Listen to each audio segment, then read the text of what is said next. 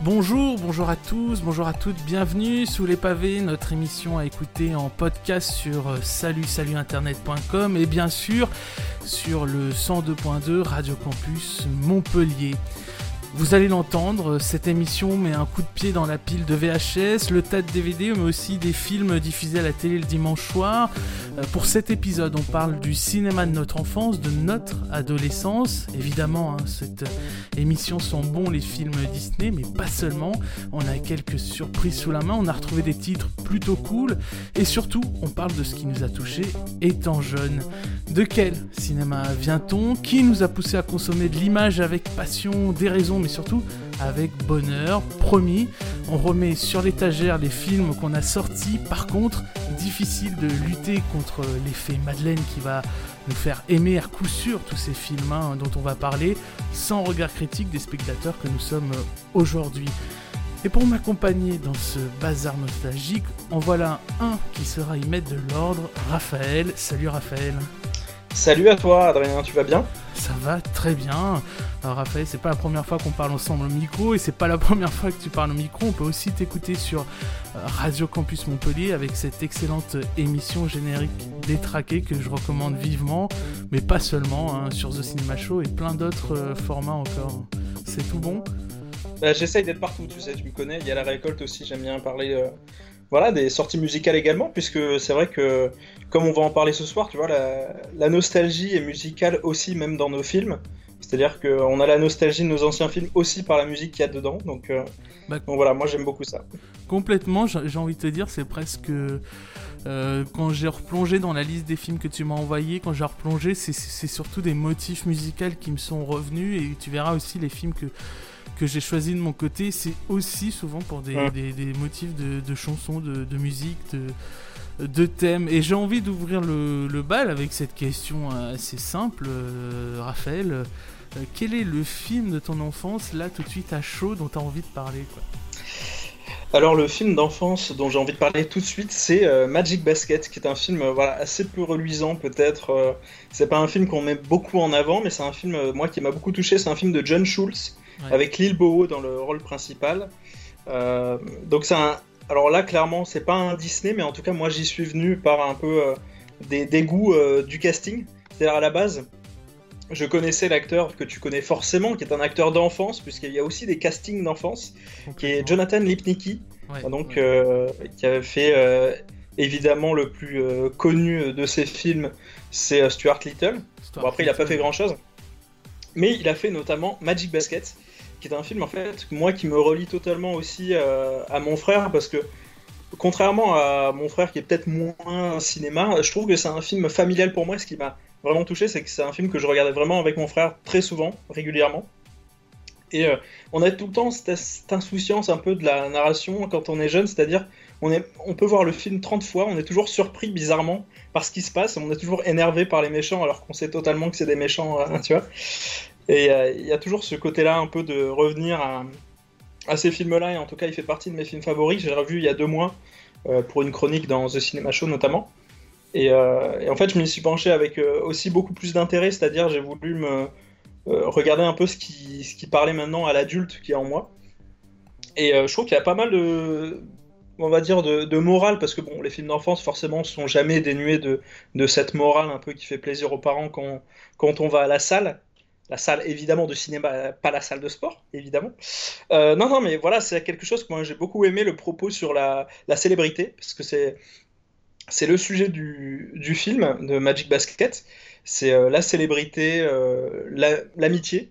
et comme ce film ne déroge pas à la règle des films d'enfance, c'est un, un, film qui parle donc d'un garçon qui est orphelin, parce que souvent les films d'enfance, il y a toujours un, parent qui manque ou euh, il est forcément orphelin. C'est d'ailleurs un jeu que j'ai maintenant en regardant des films d'enfance en me disant mais il n'y a jamais de film, quand on était enfant, il n'y a jamais de film où le garçon ou la fille a ses deux parents, ou en tout cas c'est une bonne relation.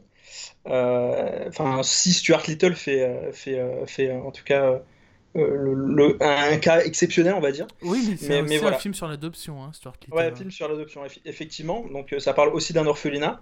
Là, pour le coup, donc on est totalement dans un orphelinat avec euh, trois potes. Donc il y a Kelvin Cambridge, l'acteur principal, donc c'est Lil Bowo. donc c'était un rappeur à l'époque, donc il y a un super morceau que, que j'avais en tête qui est dans le, dans le film, donc Basketball. Il y a aussi donc Jonathan Littiki, comme je l'ai dit, qui joue Murph, son meilleur ami.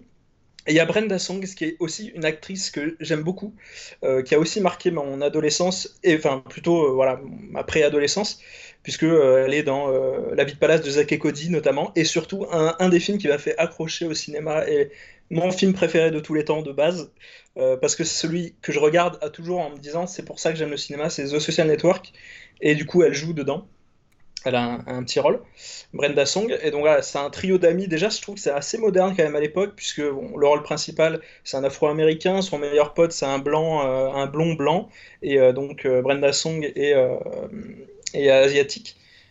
donc voilà, je trouve que le, film est assez moderne là-dedans. Il y a vraiment un propos aussi sur sur l'adoption et la responsabilité, puisqu'on a le personnage, donc Tracy Reynolds, qui est un basketteur de grande classe, ou en tout cas qui est, qui est un peu euh, l'idole de l'acteur principal et finalement qui va devenir un peu son bizarrement son ennemi. Enfin c'est une relation assez particulière. C'est son grand frère en même temps son paternel en même temps ça va être son, son ami à des moments tu vois.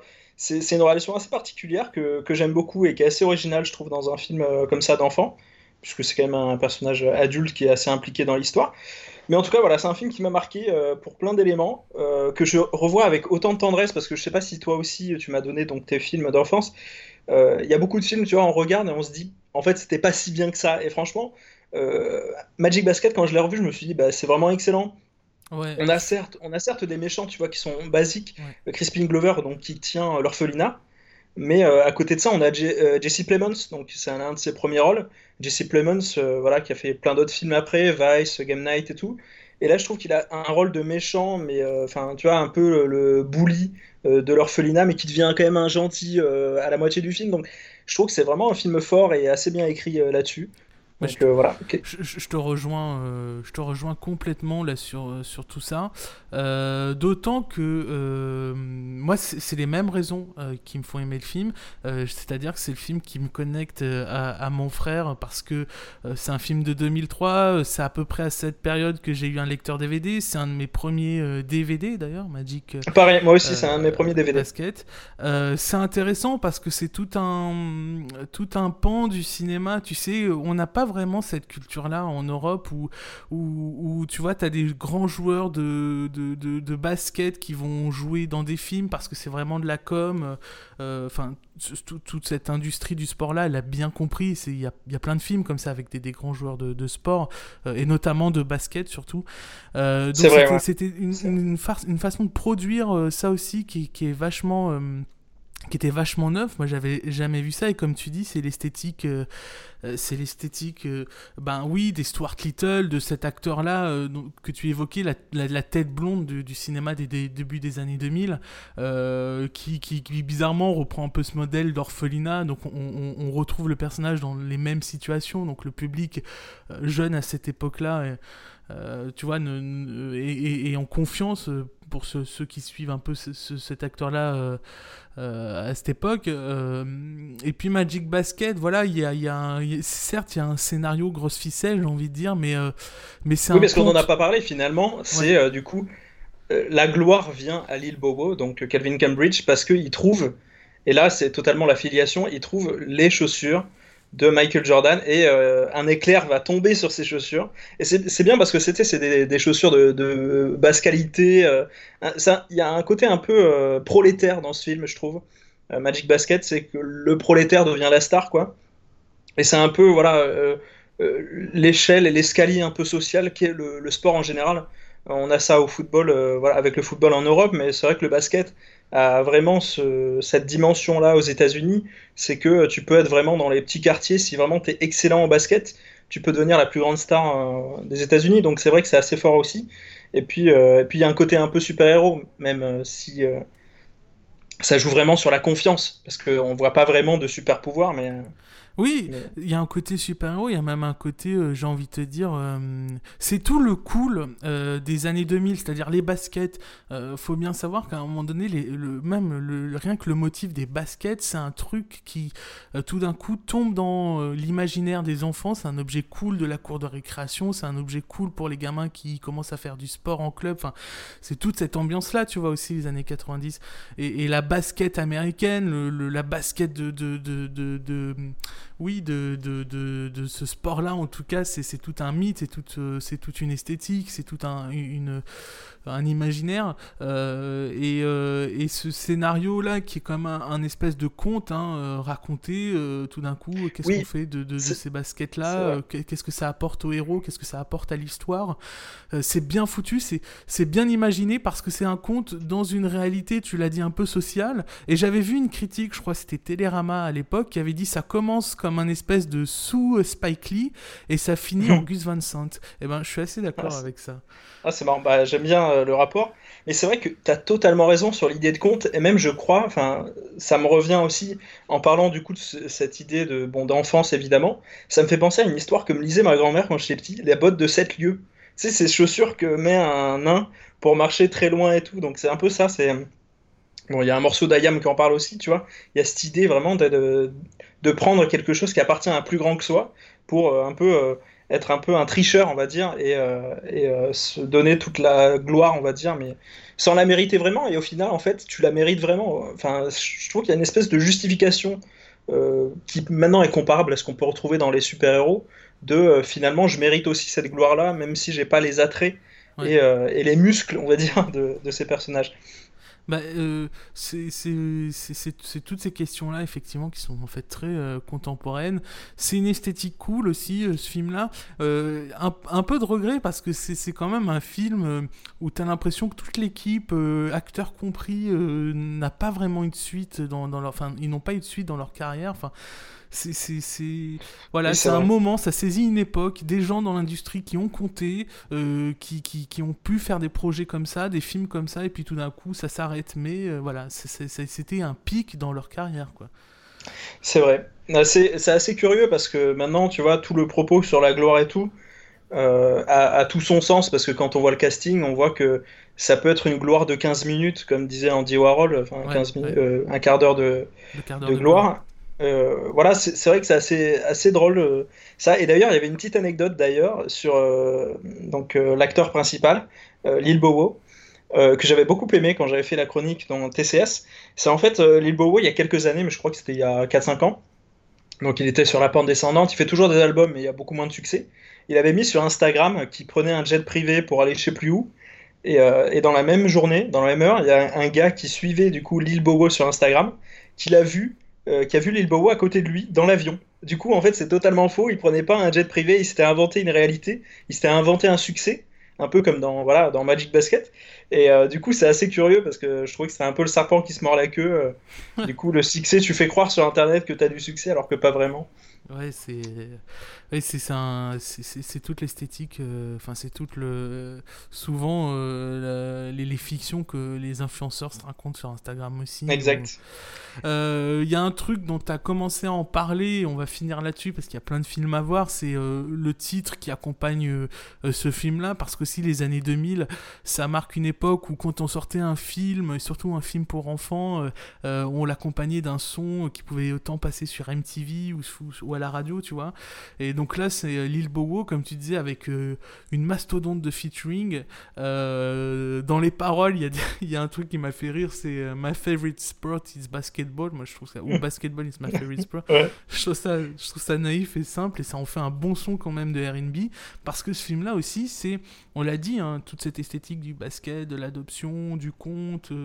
mais c'est aussi, franchement, un moment où l'industrie à Hollywood prend très au sérieux le RB et, toute cette euh, mouvance-là et, euh, et l'intègre dans, dans, ses films et même de ses films de jeunesse. Quoi. Donc c'est, ça, ça, raconte ça aussi, ce, titre-là. C'est vrai, mais en plus c'est marrant parce que pour revenir sur l'histoire de Lil Bowo un peu plus euh, approfondie, on va dire, il a commencé sa carrière très très tôt. Alors dans le film, il a 14 ans, mais il avait commencé sa carrière musicale à 9 ans et Snoop Dogg lui, lui, avait demandé de faire une tournée avec lui à 9 ans. Sauf que sa mère lui avait dit non Et du coup, elle lui a dit oui deux ans plus tard, donc il avait juste 11 ans, il a commencé à faire une tournée avec Snoop Dogg. Quoi. Donc c'est vrai que c'est assez marrant. Quoi. il, eh s'est ben, lancé assez tôt dans la musique quand même. Eh ben, écoute, on va, on va retrouver ce son-là. On l'écoute un, un, extrait de Basketball de Lil Bowo. around the world. Uh,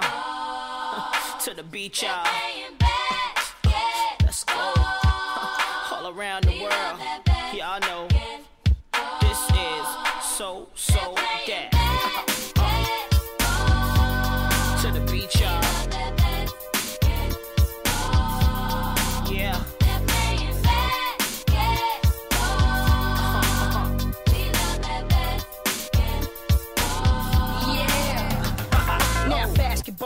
my favorite sport. Uh-huh. I like the way they dribble up and down the court. I keep it so fresh on the microphone. I like no interruption when the game is on. I like slam dunk to take me to the hoop. Yeah. My favorite play is the alley oop. Uh-huh. I like the pick and roll. I like the give and go. And it's basketball. Bow wow, let's go.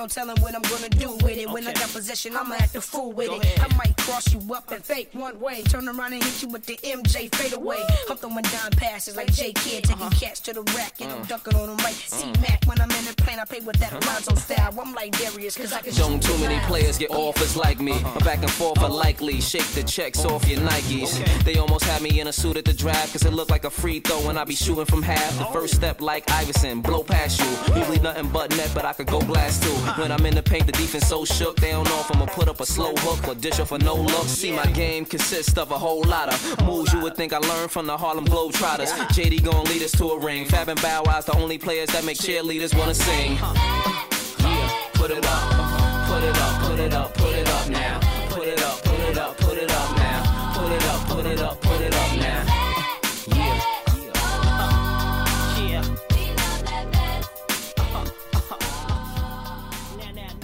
Lil Bowo Basketball, hein, le titre euh, du, qui accompagne le film Magic Basket euh, en 2003.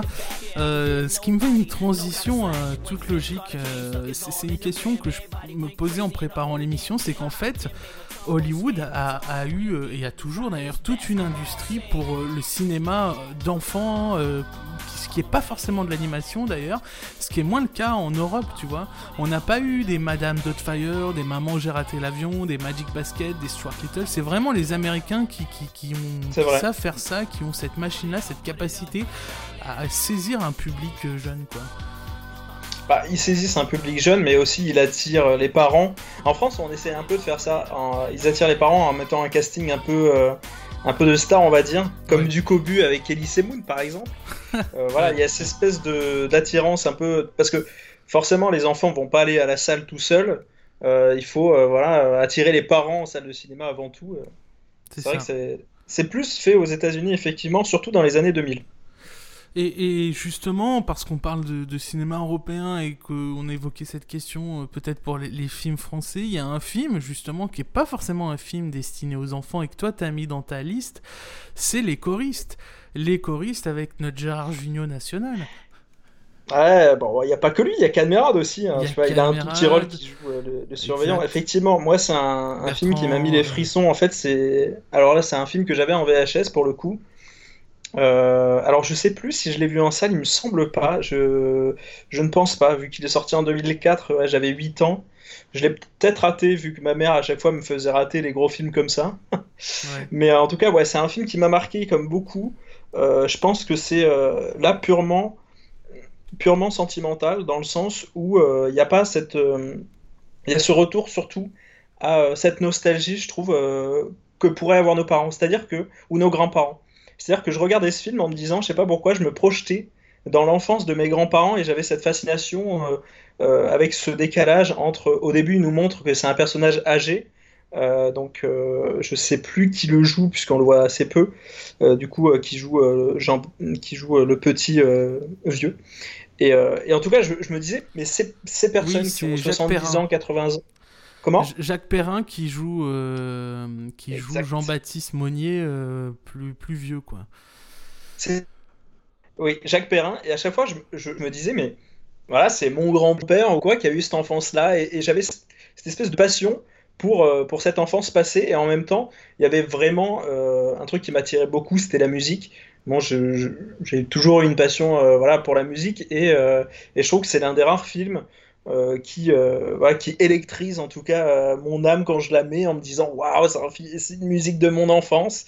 Et j'ai vraiment envie de pleurer parce qu'en même temps, je trouve que y avait y avait ce film un peu partout parce que là, comme tu le disais, c'est un film français qui quand même a un peu, on va dire, cristallisé une époque dans le sens où moi, les morceaux de, des choristes euh, j'avais une chorale à l'école et je les chantais, tu vois. Donc il y, avait tout ce truc où on en parlait quand même entre nous, alors que Magic Basket, j'en ai jamais parlé à qui d'autre, à quelqu'un d'autre. Euh, c'était vraiment un film euh, de mon frère et moi. Et là, vraiment, les choristes étaient un événement. Et, je trouvais que c'était assez fascinant parce qu'on avait l'impression de faire part, faire partie d'une histoire en étant enfant. C'est-à-dire que je, je, vivais cette histoire avec eux, alors que j'avais l'impression de vivre l'histoire de France, quoi, tu vois. Donc c'était assez sympa. C'est un film, bah, moi c'est tout, enfin c'est presque tout pareil que toi. Je me souviens euh, euh, m'être battu pour qu'on ait le, film à la maison parce qu'on l'avait pas vu au cinéma et que au moment où il sort en DVD, d'ailleurs ce film, euh, je, cours direct au rayon DVD et il reste plus qu'un seul DVD collector. Donc c'était les, les, DVD collector coûtaient bien plus cher les, simples DVD. Euh, qu'à ne tienne, je, le mets dans le chariot et, et c'était déjà un bel objet, quoi. Les choristes collector, c'était je sais pas, tu, tu, as, tu as tout raconté, c'est ça, c'est la musique, c'est comment... Je crois que le, le, film a réussi son coup en essayant de, de recréer une époque, une ambiance, mais à travers le prisme euh, d'un prof, ouais. D'un prof et surtout d'un lieu particulier, tu vois. C'est pas euh, la famille française, le foyer français dans les années, à la fin des années 40. Non, c'est vraiment euh, le pensionnat avec tout ce qu'il y a de, mm. de plus dur hein, dans un pensionnat. Et je crois que c'était un pensionnat d'ailleurs d'enfants qui avait pas de parents, enfin là encore une espèce de pensionnat orphelinat euh, euh, où il y avait des, des cas, euh, des, des, cas, enfin comment dire, pas des cas, mais des enfants en situation difficile. Euh, donc c'est ça qui est réussi. Euh, c'est faut le dire, hein, c'est Christophe Baratier qui a réalisé ce film, qui avait une très grosse production. C'est une production française, suisse, allemande, européenne, quoi. Euh, Christophe Baratier, c'est quelqu'un qui, je sais pas si toi t'as après suivi un peu tout son cinéma, mais c'est quelqu'un qui a souvent essayé de refaire des films d'époque, pas toujours réussi d'ailleurs. Les Coris, c'est peut-être euh, son chef-d'œuvre. Euh, et, je trouve que euh, les, les, justement, arrivent à insuffler à la fois dans une scène quelque chose de très dramatique, très dur, et dans la scène suivante, ou même dans la même scène, arrive à démorcer, désamorcer tout ça avec du comique, vraiment des situations de ouais, de comédie française, quoi, euh, de, de, des gimmicks de comédie, donc ça marche du tonnerre. Ce qui sera pas le cas, par exemple, des films comme euh, Le Petit Nicolas ou euh, ce genre de, de production qui, qui qui pourraient être semblables ou qui, qui sont plus dans la, la, mécanique du gag, tu vois, toutes les deux minutes un gag. là, c'est vraiment autre chose. Il y a vraiment une écriture ouais, que j'aime beaucoup quoi, dans, dans ce film. Mais il y a l'écriture parce que moi je trouve que c'est un film. Bon, on va parler peut-être euh, d'Harry Potter ou quoi. Que Harry Potter 2 par exemple m'a fait peur. Et je trouve que les choristes me faisaient peur par instant.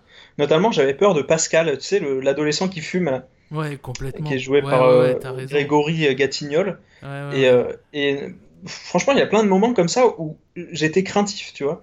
Et parce que limite, en, en fait, Gérard Junio, même si c'est un prof, euh, c'est un peu un enfant, tu vois, il a envie de faire euh, chanter les gens, et, euh, enfin les, enfants.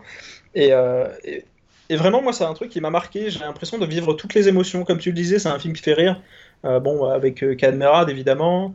Il y avait le père Maxence, l'infirmier, là, qui avait des scènes comiques un peu tragiques, souvent. Mais bah, souvent, même plus que tragiques. Mais voilà, ouais, c'est un cinéma qui, euh, qui est assez euh, globalisant, c'est-à-dire j'ai l'impression de, de, vivre tout. Quand je regardais euh, les choristes, j'avais l'impression de passer par toutes les émotions et d'être complet en fait à la fin, d'être rempli de, d'une totale émotion et vraiment de, aussi de, de larmes parce que les musiques sont vraiment exceptionnelles finalement. Voilà. Ah et puis, attends, je sais pas, est-ce que toi aussi tout le monde faisait des blagues sur Jean-Baptiste Monnier que tout le monde voulait se taper à l'école, quoi.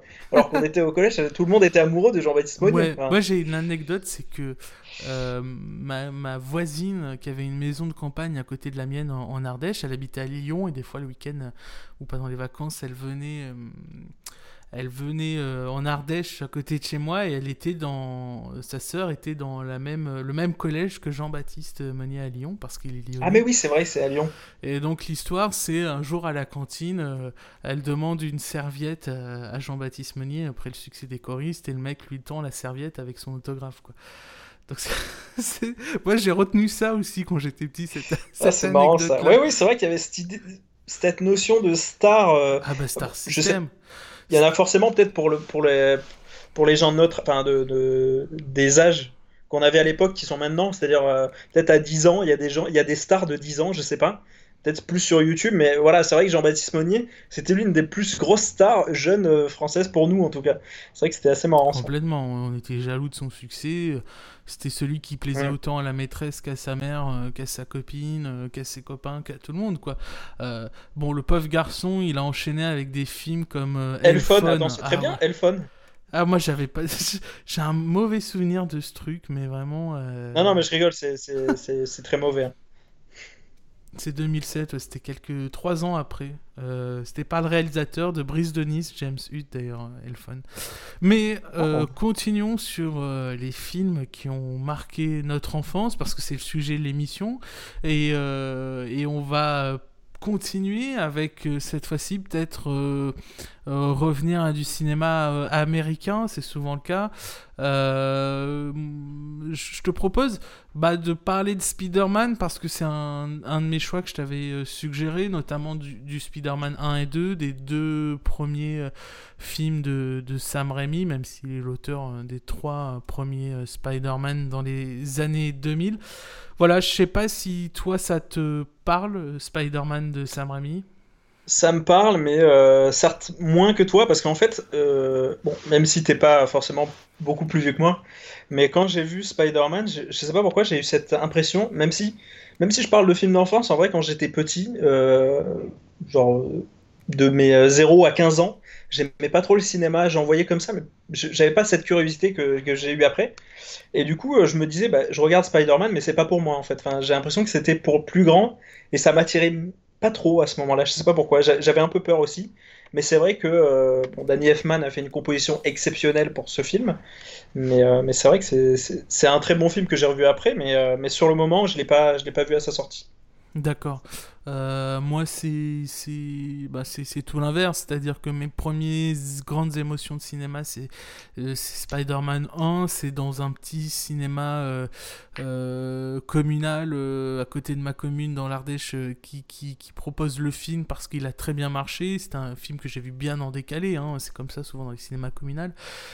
C'était déjà une très grande claque le, premier film. Le deuxième, je vais le voir dans, dans un cinéma pâté, c'est-à-dire euh, mes premières expériences de grand cinéma, de multiplex avec Spider-Man 2. Et, et peut-être Spider-Man 2, c'est pour moi l'un de mes films, euh, je dirais top 10 euh, de tous les films que j'aime. vraiment, tu parles des Social Network, moi aussi je suis un je, suis absolument amoureux de ce film et je le mettrais à équivalent à un, Social Network Spider-Man 2 parce que je trouve qu'en tant que mise en scène, euh, d'écriture, d'inventivité, c'est un, très grand boulot qu'a fait Sam Raimi. Euh, j'adore y replonger dedans, j'adore voir comment euh, ce mec-là, avec un costume de, super-héros, une, une, actrice qui sort des films de Coppola et un James Franco qui commence à devenir complètement euh, euh, surdimensionné. Il arrive à écrire une mythologie euh, toute simple à coup de Tante May, de jeune Peter Parker qui essaie de trouver du boulot et en même temps de sauver sa ville de New York je sais pas, je, suis complètement amoureux. C'est une ambiance dans ces films. C'est euh, la musique de Daniel Elfman qui, euh, qui est très percutante. c'est des films qui ont une mécanique qui commence toujours, euh, voilà, à la fois dans le vif de l'action de ce qu'est Peter Parker et de ce que c'est que sa réalité de super-héros. J'adore comment Rémi, dès les premiers instants de, de Spider-Man 2, il, il recrée tout l'enjeu dramaturgique du premier, c'est-à-dire on est face à un étudiant qui est un super-héros et qui est amoureux de Mary Jane, mais qui son meilleur ami est le, méchant, le fils du méchant de truc de machin. C'est simple, en 5 minutes tu recomprends tout, euh, les enjeux, tu adhères très facilement, euh, et comme je disais, c'est une film qui marche à la mécanique, c'est-à-dire qu'à la fin il y a toujours une scène d'enterrement, une scène de deuil. Voilà une scène euh, euh, voilà c'est codifié mais c'est toujours bien amené toujours bien pensé et, je trouve que ça, vaut mais, mais à mille à l'heure beaucoup de films Marvel aujourd'hui euh, qui sortent des, mains de, Kevin Feige le, producteur complètement fou mmh. la, bonne nouvelle c'est que Sam Raimi va apparemment réaliser la suite de, de Doctor Strange de Doctor mmh. Strange ça c'est une, une, une, grande chose je sais pas comment dire, Spider-Man, ça a été vraiment. Tu sais, quand c'est sorti, euh, les, films t'ont bouffé quoi qu'il en arrivait. C'est-à-dire t'avais autant les rayons qui étaient remplis de, de jouets Spider-Man, t'avais autant les jeux vidéo, euh, t'avais aussi les musiques, t'avais aussi. Enfin, tout était. On vivait à l'ère Spider-Man quand ça sortait. C'était vraiment un événement de cinéma. Euh, je me souviens, euh, Angli avait essayé lui aussi de faire son Hulk en 2003. Ah oui, c'est vrai. Spider-Man, lui, s'était complètement fait euh, larguer et expulser. Quoi. Il, il avait pas compris, je pense, le, le, travail contemporain qu'il fallait faire autour du super-héros. Sam Raimi l'avait bien la, la, seule saga qui est comparable, surtout à l'époque, parce qu'il y a un homme derrière, c'est X-Men. Du coup, c'est Marvel évidemment, mais c'est la seule qui est comparable en termes d'enjeux et d'intelligence, en tout cas de mise en scène. Mais c'est vrai que, avec le regard que j'ai eu après, euh, tout ce que tu dis, c'est vrai que c'est assez important dans le film et j'ai l'impression qu'il y a une maturité dans l'écriture, c'est-à-dire qu'il sait très bien que euh, son film est un événement. C'est ça que, que, je trouve assez fort. C'est que j'ai l'impression que Sam Raimi, qui avait fait des productions euh, un peu moins importantes, qui avait fait notamment Darkman, qui est notre super-héros. bon, c'est un film que j'aime pas trop, qui est un, un autre film de super-héros avec aussi Danny Elfman à la musique. Et, euh, et, en tout cas, c'est vrai que là, de le voir sur un film avec autant d'ambition et euh, dans un décor, euh, voilà, qui, ben, littéralement, c'est un décor qui, qui, donne le vertige. Et Spider-Man, finalement, c'est un héros qui donne un peu le vertige. Et je trouve que c'est totalement bien fait et intelligent d'avoir choisi un, héros fortuit un héros accidentel parce qu'il a rien d'un héros. Enfin, c'est un gars, euh, comme tu disais, étudiant, il a le cul entre deux chaises, entre son meilleur ami, qu'il méprise un peu. Euh. Enfin, c'est pas un héros finalement. Enfin, quand on le voit dans la vraie vie, c'est pas un Bruce Wayne, tu vois. Et, euh, je trouve ça assez fort quand même comme film et, même l'esthétique, ouais. la couleur rouge qui est assez sanglante et le thème. Vraiment, moi, le thème, je trouve que c'est certainement l'un des meilleurs thèmes de Danny Elfman parce qu'il y, y, a toute cette euh, architecture un peu new-yorkaise qui est présent euh, dans, dans l'écoute. On sent cette euh, envolée puis ça redescend. C'est tellement galvanisant pour un enfant, j'imagine. Enfin, moi, je l'ai pas vu étant enfant, donc voilà. Enfin, j'étais un peu plus grand que toi, je pense. Quand, tu l'as vu.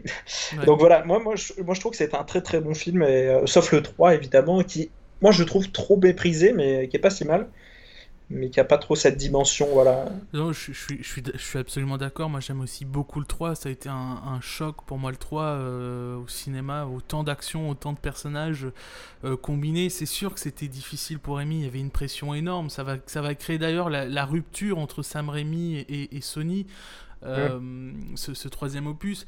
Juste pour dire quand même, Sam Raimi, c'est le mec qui avait fait des films, euh, tu vois, sous le manteau avec les, premiers Evil Dead. Faut, faut se souvenir que c'était tourné euh, avec 3 francs 6 sous. Evil Dead, c'était des films de seconde zone. C'était vraiment le cinéma de genre, mais vraiment de, de, dernière nichée. Il avait réussi à, créer une sensation avec ces films-là. Il avait réussi même à monter en puissance et à, avoir mis la main sur des, des Spider-Man, justement, à être au premier plan des plus gros films euh, des années 2000 avec cette trilogie de Spider-Man et puis après il fera même un film chez Disney euh, du, Magicien d'Oz donc c'est quelqu'un qui a quand même bien maîtrisé euh, sa carrière et bien maîtrisé son, son, travail avec Danny Elfman comme tu le disais où le thème de Spider-Man est un thème complètement marquant je crois que le dernier thème de super-héros comme ça qui avait marqué, c'était Batman de Burton, mais là encore, c'était un travail. Oui, c'est Danny Elfman. C'était un travail de Danny Elfman.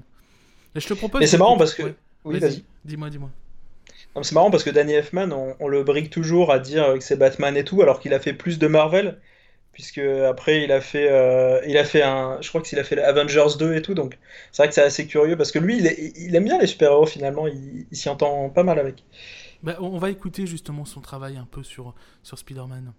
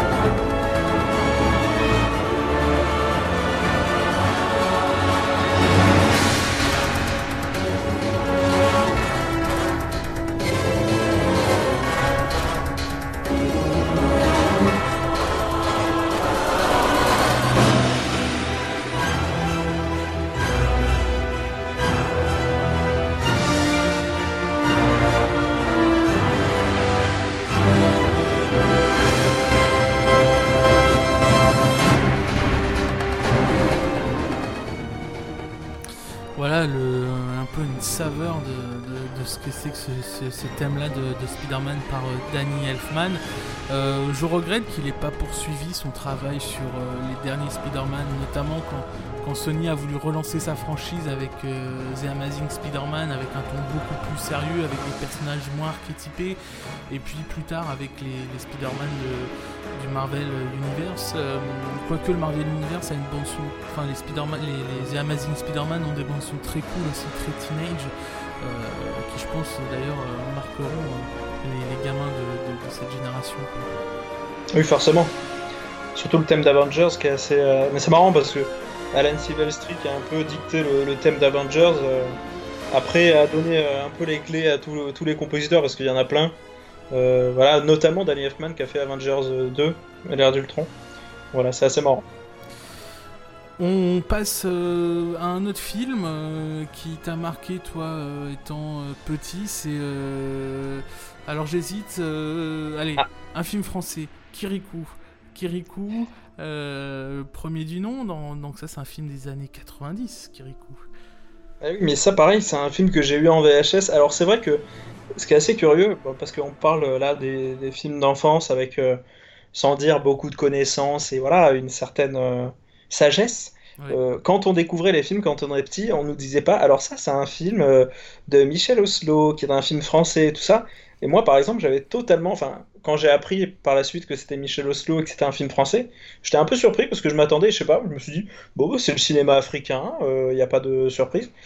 Euh, et, tu vois, c'est vrai que c'est assez curieux parce que en le, en le regardant euh, à l'époque, moi aussi, comme sur les choristes et comme sur beaucoup, j'avais j'avais peur, j'avais peur de ouais, ah Caraba. les fétiches, les fétiches. Les fétiches, ouais, par exemple il y a une certaine de. Il y a, une morale assez paradoxale, c'est que.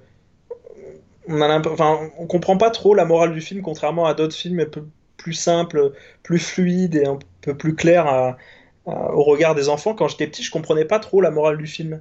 parce que, sans, spoiler, hein, c'est un, un film qui amène euh, Kirikou, donc un, enfant qui naît, euh, on va dire, par lui-même, et qui dit Bonjour maman, je m'appelle Kirikou. Ça, c'est une scène qui m'a toujours fait rire. C'est vrai. Et, euh, voilà. C'est ça, le, film commence comme ça, hein, par euh, euh, la caméra qui pénètre dans le village et qui pénètre dans la maison de la mère de Kirikou, qui accouche de cet enfant qui s'est déjà parlé et marché, et qui prend son, son bain tout seul. Et oui, il est pourvu de toutes ces qualités-là. Il court très vite. Bon, ça, c'est très connu. Il court très vite, mais il, est, dépourvu de peur. Et ça, c'est important quand on voit le film, c'est que c'est un gamin qui découvre. En fait, je pense que c'est c'est un film qui est assez important quand on le regarde quand on est enfant parce qu'on se dit finalement pourquoi j'ai peur? Parce qu'en fait le fait de ne pas avoir peur fait de moi un héros. Et en fait tout ce qui me tout ce qui me bloque en général c'est de la peur. Et finalement si je l'affronte euh, je vais pas forcément mourir. Alors que bon je sais pas si la morale est comme ça parce que bon il faut pas non plus faire n'importe quoi quand t'es gamin parce que c'est un peu risqué. Mais euh, mais voilà tu vois tu vois un, tu vois un énorme animal qui boit de l'eau depuis euh, je sais pas des dizaines d'années et qui bloque une source. Je sais pas si tu te souviens de cette euh, scène. Oui. voilà, il faut avoir le courage et euh, dépasser, on va dire, euh, le courage de, des hommes de la tribu. C'est un peu ce qu'ils disent un peu dans le, dans le film, qui peut être peut-être mal pris, et je, le comprendrai, je sais pas trop, mais avec un regard peut-être occidental de Michel Oslo, parce que j'ai vu d'autres films de Michel Oslo après, avec un peu plus de maturité et de questionnement. Et je me disais, c'est un peu bizarre d'avoir pris ce parti pris et tout, alors que en revoyant Kirikou, comme j'ai grandi avec, je m'en rends moins compte. Donc c'est peut-être qu'il y a cette relation-là occidentale qui est un peu gênante, je sais pas trop. Mais, euh, mais voilà, en tout cas, c'est pour dire que euh, il faut un sauveur, en tout cas dans, une, dans un village. Et euh, si personne ne le fait, pourquoi pas toi. C'est un peu ça que, que nous dit le film. Et je trouve qu'esthétiquement, bon, c'est un film 2D, euh, pour l'époque, euh, tu me disais que c'était euh, début des années 2000, c'était pas forcément très rare, mais en tout cas, c'est non fin 90. En tout cas, c'est une esthétique vraiment particulière qui tranche totalement avec ce que j'avais vu par la suite, notamment Mulan, Cusco aussi, qui est un de mes films d'enfance, voilà, des, des, Disney. Et là, on est en face d'une esthétique qualitative française et, et, qui nous fait croire totalement à cet univers et à ce pays. C'est pour ça que quand j'étais petit, je me disais, mais c'est en Afrique, il n'y a pas de problème. c'est un film africain. Non, mais t'as raison, c'était un film qui tranchait complètement. C'était une nouvelle proposition de, cinéma d'animation. Au fond, euh, qu'est-ce qu'il y avait à cette époque-là? On commençait à voir les Pixar un petit peu, on en parlera. Il y avait l'esthétique Disney.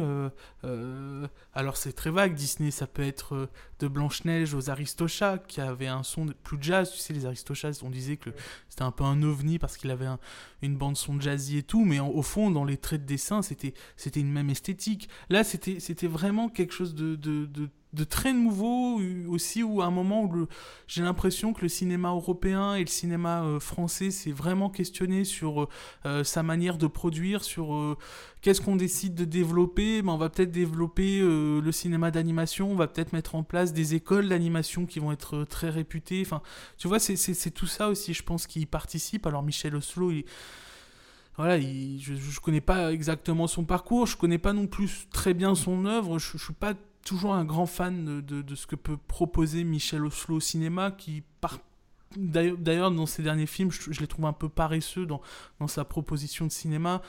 Euh, mais Kirikou, c'était complètement. Franchement, c'était complètement fou. C'est-à-dire prendre le pari que ces gamins-là, euh, euh, qui vont bénéficier de dispositifs, éducation à l'image, les cinémas dans les écoles, tout ça, vont voir des personnages africains très souvent tout nus, donc avec des représentations de parties génitales, de parties intimes, tu vois.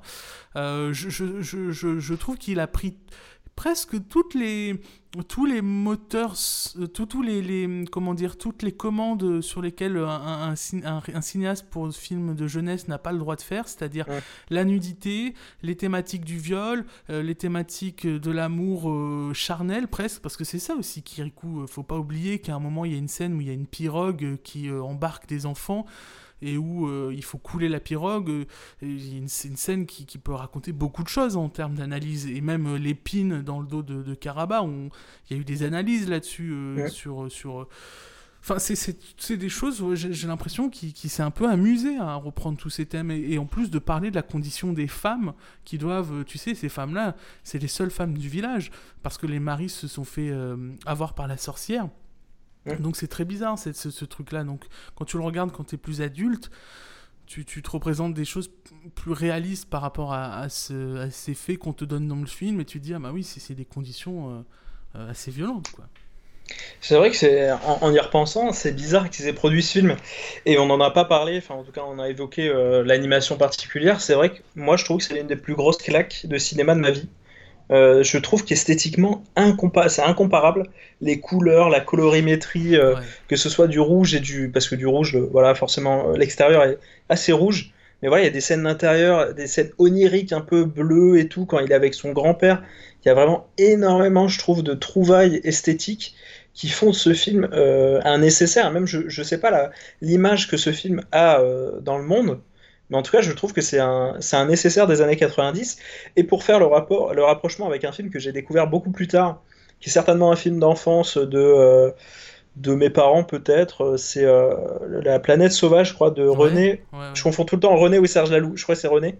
René. René Laloux, qui est un film que, que j'aime beaucoup, bon, qui est un peu plus complexe, mais voilà, je trouve qu'il y a tout ce savoir-faire de l'animation française euh, dedans. Il y a un peu ce je trouve, dans la représentation des corps. Et euh, euh, c'est un film qui est marquant. Et je pense que, voilà, tu m'as dit de sélectionner cinq films.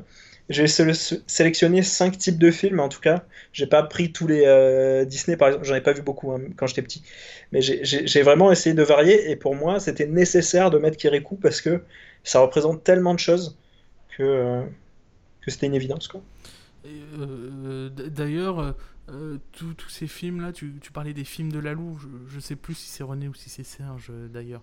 mais René, René. René. Attends, je vais vérifier, mais dans ma tête c'est René parce que Serge Lalou c'est un prof de. Ouais, ben voilà, donc c'est René Lalou alors. ce qui moi me me marque aussi avec Kirikou, c'est que quand on parle d'animation, tu sais, euh, Miyazaki, oh, je pense qu'on aura l'occasion d'y revenir un peu, Miyazaki c'est vraiment quelqu'un qui travaille l'animation, c'est-à-dire comment tu vas faire qu'un personnage va bouger le bras pour aller récupérer un verre d'eau, pour marcher. Kirikou, c'est une animation qui est plus statique, c'est-à-dire que tu as un décor qui est posé, qui bouge pas tellement en fait. T'as des personnages qui ont une animation presque primaire. Moi j'ai revu le film il y a pas très longtemps, je me suis dit mais en fait l'animation, quelle économie dans l'animation C'est presque du foutage de gueule. Hein. Euh, si, tu, si tu sépares quelques scènes du film euh, comme ça, euh, que tu le vois pas dans son entièreté, c'est très, très minimaliste. Il n'y a pas tellement d'animation en soi. Vraiment, quand je parle d'animation, d'articulation, des, oui, des, des, des objets animés entre eux. C'est très statique.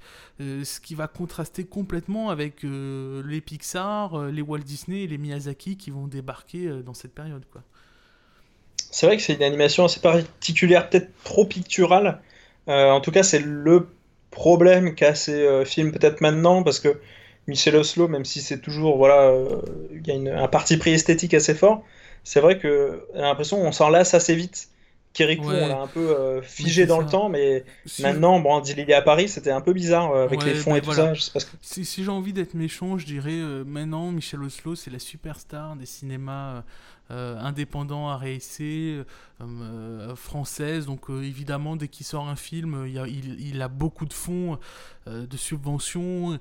on sait que ça va être des films qui vont bénéficier des, dispositions éducation l'image et tout. Donc c'est presque c'est presque tout ça c'est presque un couloir quoi un bus enfin conventionnel quoi on sait très bien où il veut en venir qu'est-ce qu'il va faire quelle proposition enfin ça me semble un peu dépassé quoi enfin euh, Dilili à Paris est clairement moins bon que le Spider-Verse qui est sorti euh, quasi la mm. même année, je crois.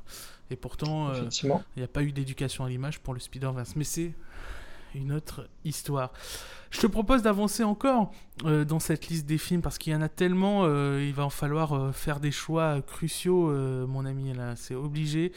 Je sais pas, est-ce que tu as envie de parler de, des Indestructibles? Comme ça, on parle aussi un peu de Toy Story, on parle de Pixar, ça te va?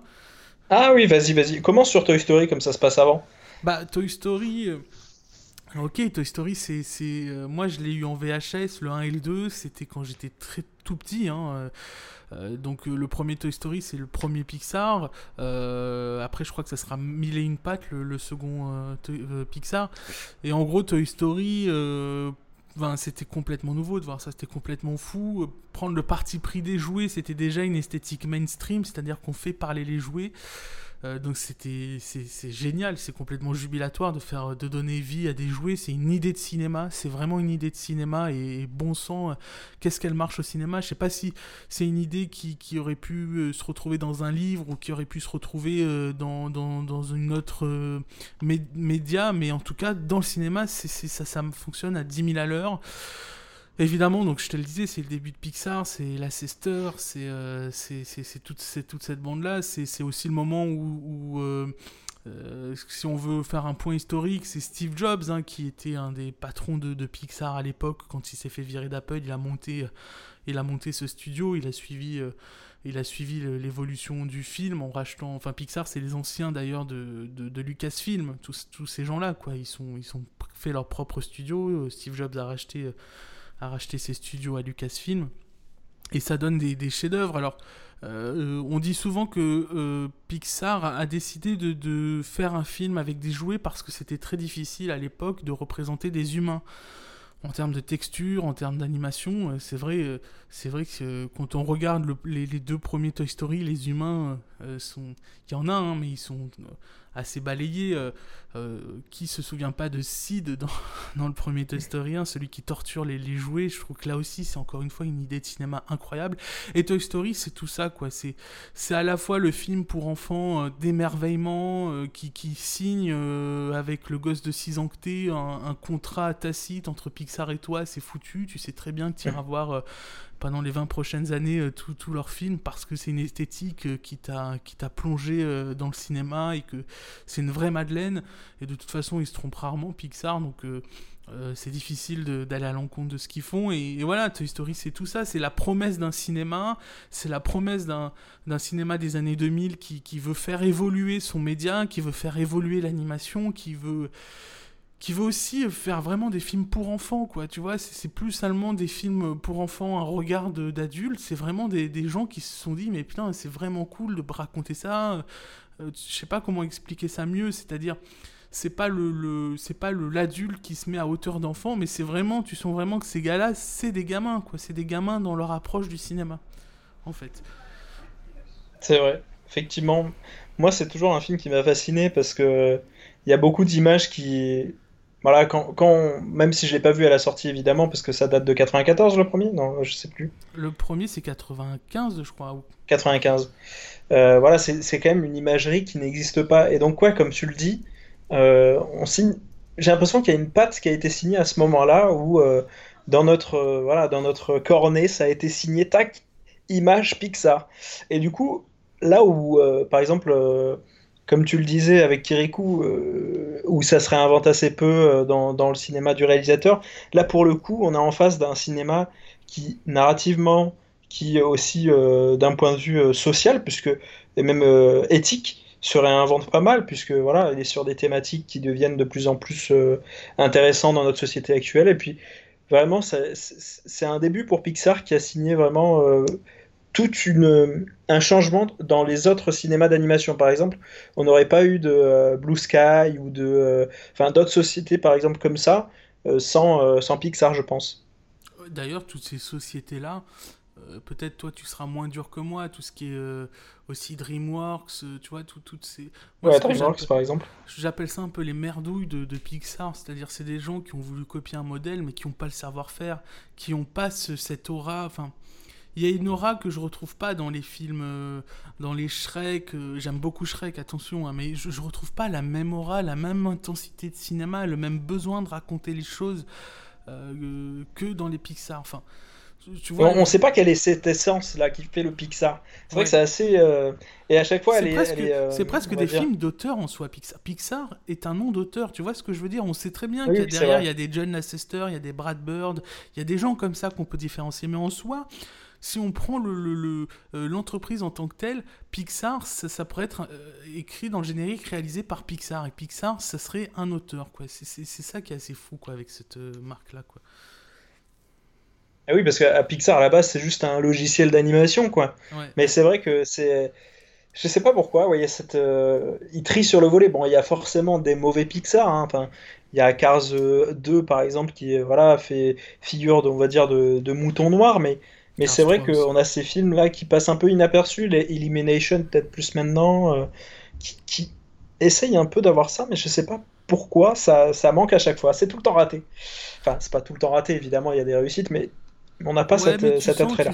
Même, si tu veux, il y a eu un moment où moi, quand j'étais petit, par exemple, Shrek, c'était un film que je pouvais voir en boucle, et même un autre film, je, parle, je pense à L'âge de glace. C'était des films, le premier Âge de glace, c'était un film que tu pouvais renvoyer en boucle.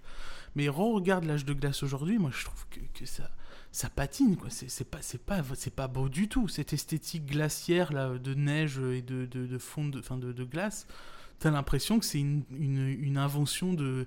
une astuce de, de programmateur euh, modélisateur 3D pour pas tellement se casser le, le cul à, faire, à faire une animation avec beaucoup d'éléments de décor, quoi. C'est pauvre, je trouve, esthétiquement. Après, c'est des films qui ont d'autres qualités sur le gag, sur le, les personnages, admettons, pourquoi pas. Mais je trouve que quand même, c'est toujours en deçà et c'est souvent oubliable, quoi. C'est vrai. Effectivement, moi, y a, esthétiquement, il y en a très peu qui me restent en tête, euh, à part Pixar. Mais, euh, et, et donc, toi, tu disais euh, les indestructibles, quoi. Oui, c'est plus Les Indestructibles, parce que c'est le, film que j'ai euh, certainement, je crois, découvert en salle, euh, le Pixar que j'ai découvert pour la première fois en salle, ce qui est logique, il est sorti en 2004, j'avais 8 ans. Et c'est marrant parce que j'en ai entendu beaucoup parler chez mes amis, enfin les amis de ma mère italiens. et du coup, je pensais que le film s'appelait Incredibili, tu vois. Ah, et, quand j'ai appris le titre français, je me suis dit, ah oui, c'est vrai, les indestructibles, tu vois. Et c'est vrai que c'était marrant. Et euh, ouais, c'est un film que j'ai découvert, euh, avec lequel j'ai découvert le style Pixar. C'est pour ça aussi, c'est le premier film euh, avec des humains. C'est pour ça que dans ma tête, en, revoyant les anciens Pixar, je me suis dit, mais c'est bizarre, il n'y a, pas trop d'humains dans les anciens. Mais oui, Les Indestructibles, c'est le, premier avec vraiment des personnages humanoïdes, enfin les, humains les, les, plus importants en tout cas. c'est un film majeur aussi. Bah, esthétiquement, parce qu'il y a cette esthétique un peu, euh, je trouve, des années 30-40, qui est assez euh, rassurante et qui fait vraiment tout, euh, tout un univers particulier pour les indestructibles. Moi, j'aime beaucoup ce, ce côté-là un peu moderne, mais en même temps, en même temps cette, cette famille qui, même si ça arrive un peu après Spider-Man, je trouve que c'était avant-gardiste, on va dire, de ce qui va arriver dans les années 2000 et qui, je trouve, est peut-être l'élément principal, cinématographiquement en tout cas commercial des années 2000, c'est les films de super-héros.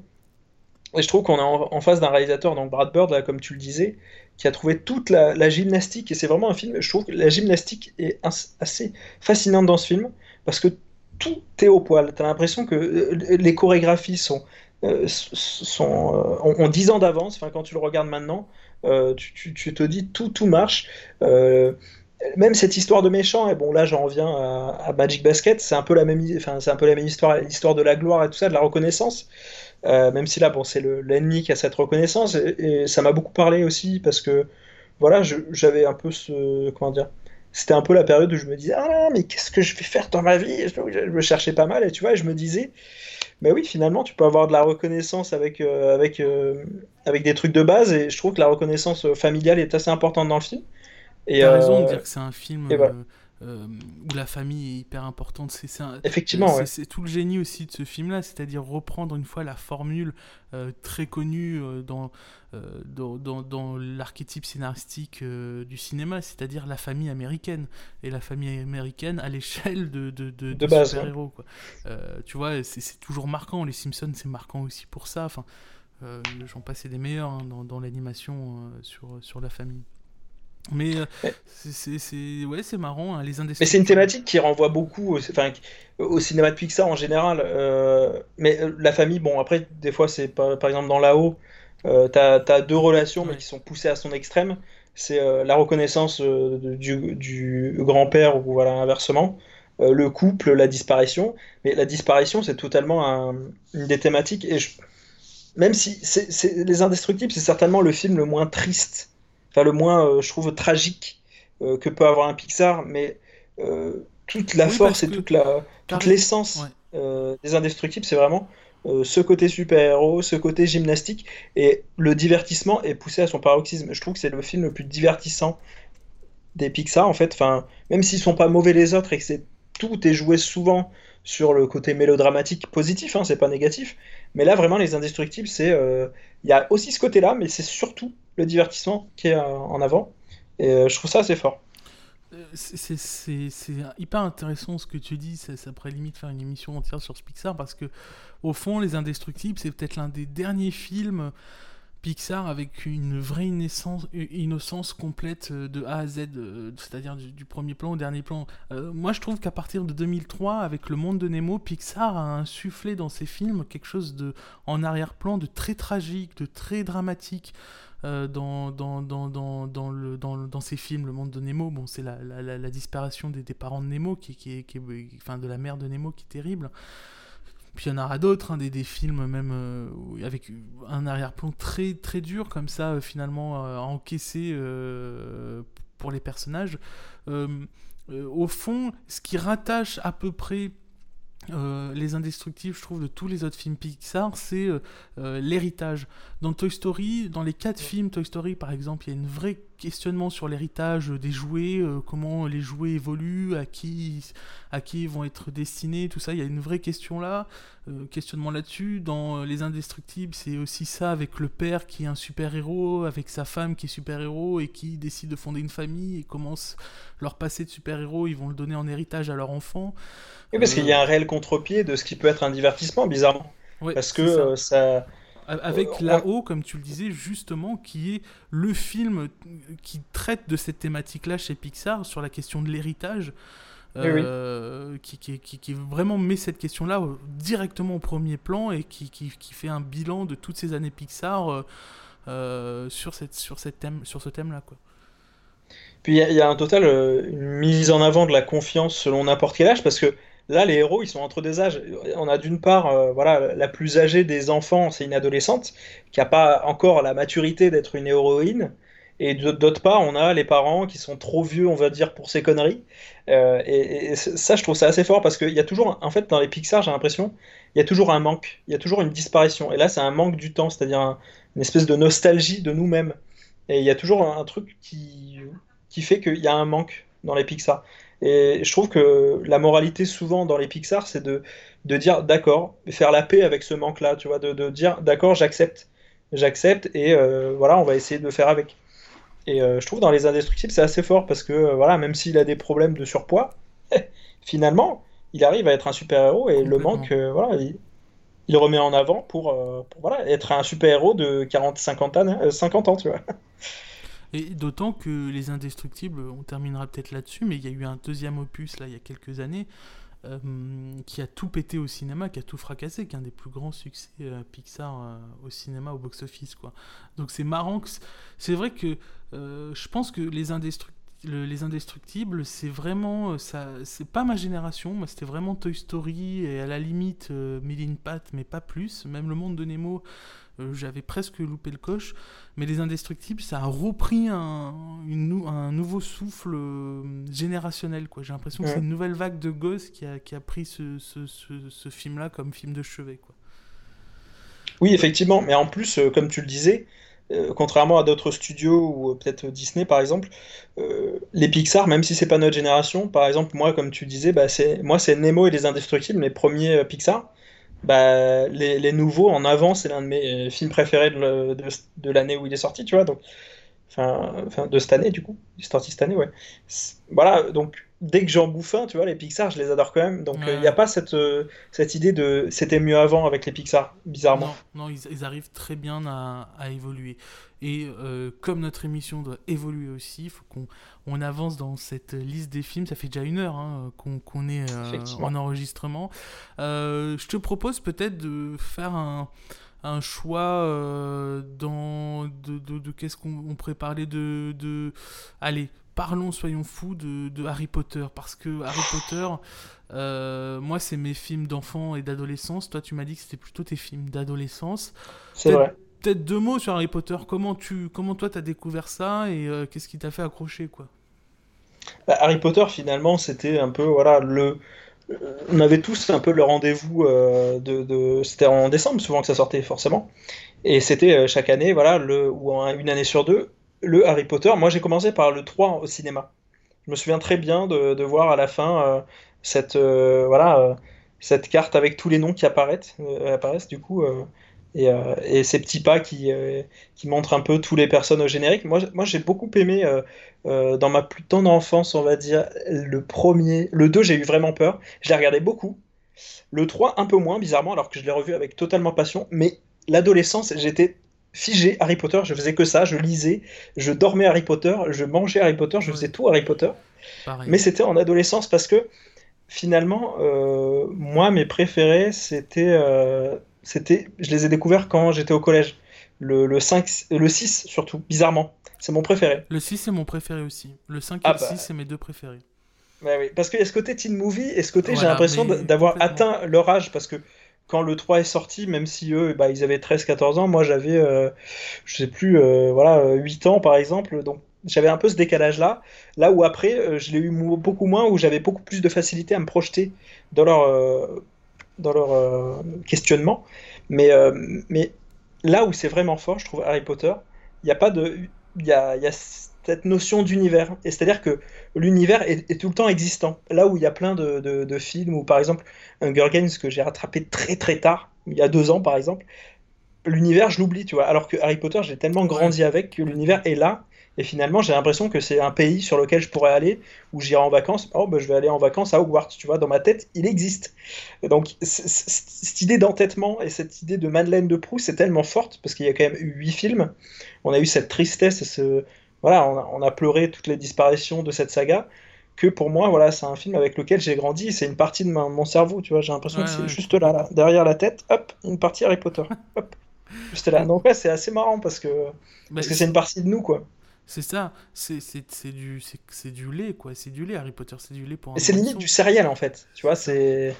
Mais tu sais, euh, on pourrait, on pourrait aller beaucoup plus loin dans Harry Potter, mais moi, quand j'étais petit, j'étais... Euh, euh, facilement captivé par ces grands univers-là. C'est-à-dire que je me faisais autant avoir par Harry Potter qu'elle allait bouffer tout mon temps, que par Star Wars qu'elle allait bouffer tout mon temps, et surtout, surtout par Le Seigneur des Anneaux. Euh, le, Seigneur des Anneaux, c'est c'est aussi un des films qui m'a, je pense même plus qu'Harry Potter, qui m'a vraiment transcender quoi. Où j'ai compris que cinéma et transcendance euh, euh, pouvaient, euh, pouvaient exister quoi.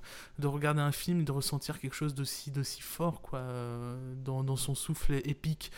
Donc c'est des, des, grandes licences c'est des grands univers qui n'ont jamais fini de, de, nous attirer de nous faire replonger dedans. Donc c'est difficile de, de, prendre du temps pour parler de ça parce que c'est tellement riche quoi comme univers c'est ça, oui, c'est comme, euh, voilà, c'est raconter une partie de nous-mêmes, et puis même, j'ai l'impression qu'on aime bien ne pas savoir. Euh, il y a des choses, par exemple, tu vois, j'ai euh, eu, eu de la chance qu'on m'offre le Wizard Edition de Harry Potter.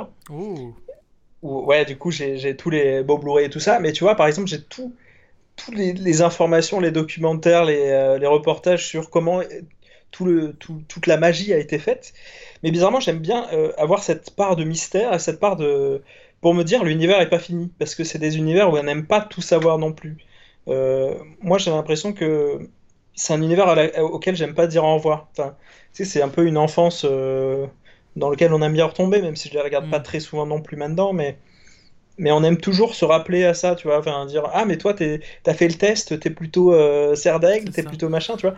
C'est toujours en nous, tu vois. Harry Potter, on, on, l'a vécu, c'est vraiment cette oui, effectivement. il y a quelque chose de vécu, de enfin on, vivait les, on recréait les mêmes choses que, que, ce que les personnages vivaient dans le film. On essayait de les, de les rendre euh, possibles dans notre monde, quoi. Je sais pas comment dire, mais de les, ouais, de, de, de partager cette magie-là, de partager. Il y avait même une dimension, c'est plus du cinéma, quoi. C'est, c'est, vrai. C'est, c'est, une réalité euh, parallèle dans laquelle euh, c'est tout à fait possible d'y accéder à travers les livres et les films, quoi.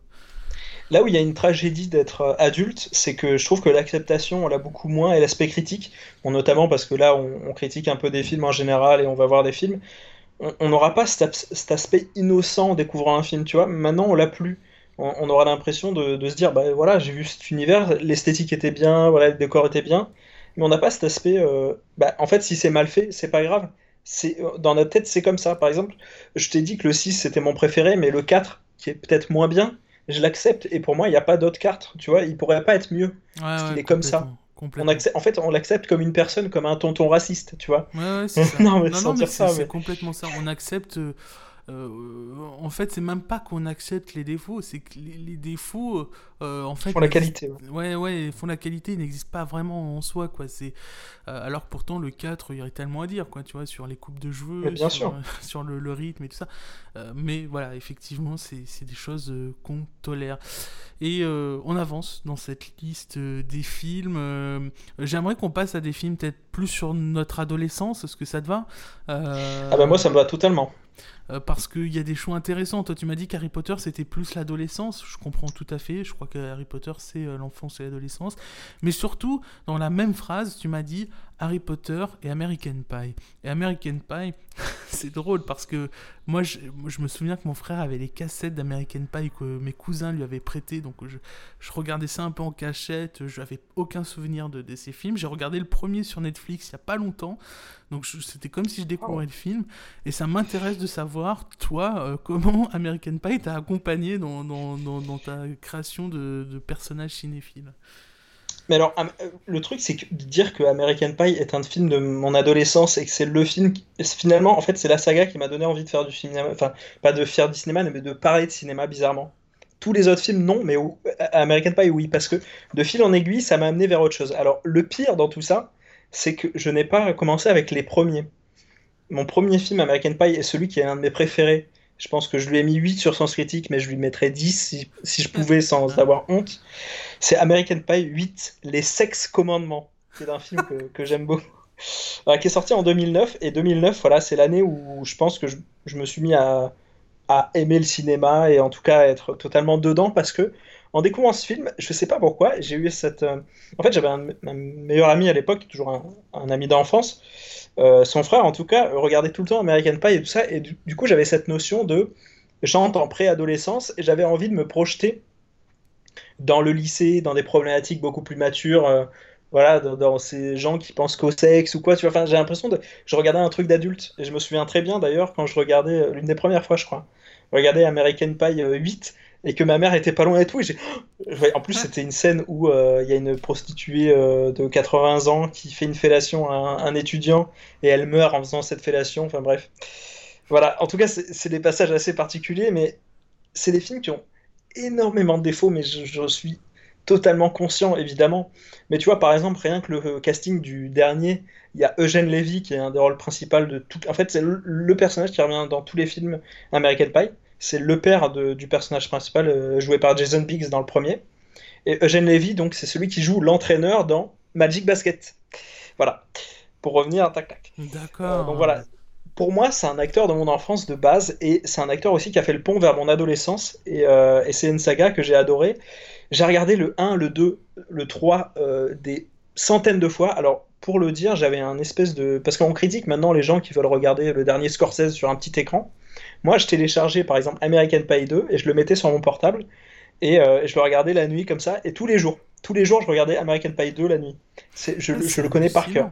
Mais euh, je, parce que ça me fait poser des questions. Moi, American Pie, euh, quand j'étais petit, c'était une institution. Euh, c'était le, c'était un rite de passage. Donc je comprends tout à fait. Oui, c'est vrai. Le rite de passage, c'est totalement ça. Tu regardais American Pie, tu regardais le projet Blair Witch, tu regardais Scary Movie, tous ces trucs-là. Tu vois, c'était le cinéma, c'était le cinéma teenage, quoi, pour, public teenage. Ah, j'adore ce cinéma. et pourtant, en voyant le premier American Pie là, la dernière fois je, je m'en souvenais plus du tout, j'avais une vague idée des acteurs et de quelques scènes. Je m'étais dit, mais en fait, il y a des trucs qui me gênent dans American Pie. Je, je peux pas laisser passer ça. J'ai l'impression que c'est un film qui s'adresse au, au, comment dire, aux, blancs en fait. Tu vois ce que je veux dire? C'est qu'il n'y a que des blancs dans ce film déjà, c'est que des, problématiques de, blancs dans une université euh, où il n'y a pas trop de problèmes euh, de, classe sociale. C'est-à-dire que s'ils veulent faire une soirée, ben, tout d'un coup ils ont une grande villa euh, pas possible par le mec qui veut juste... Sean William Scott? Voilà. Et, eh donc, et donc tu as, as, des choses comme ça, tu te dis mais, mais c'est vieux cinéma quoi, c'est vraiment vieux. Aujourd'hui on ne pourrait plus faire un truc aussi exclusif, quoi.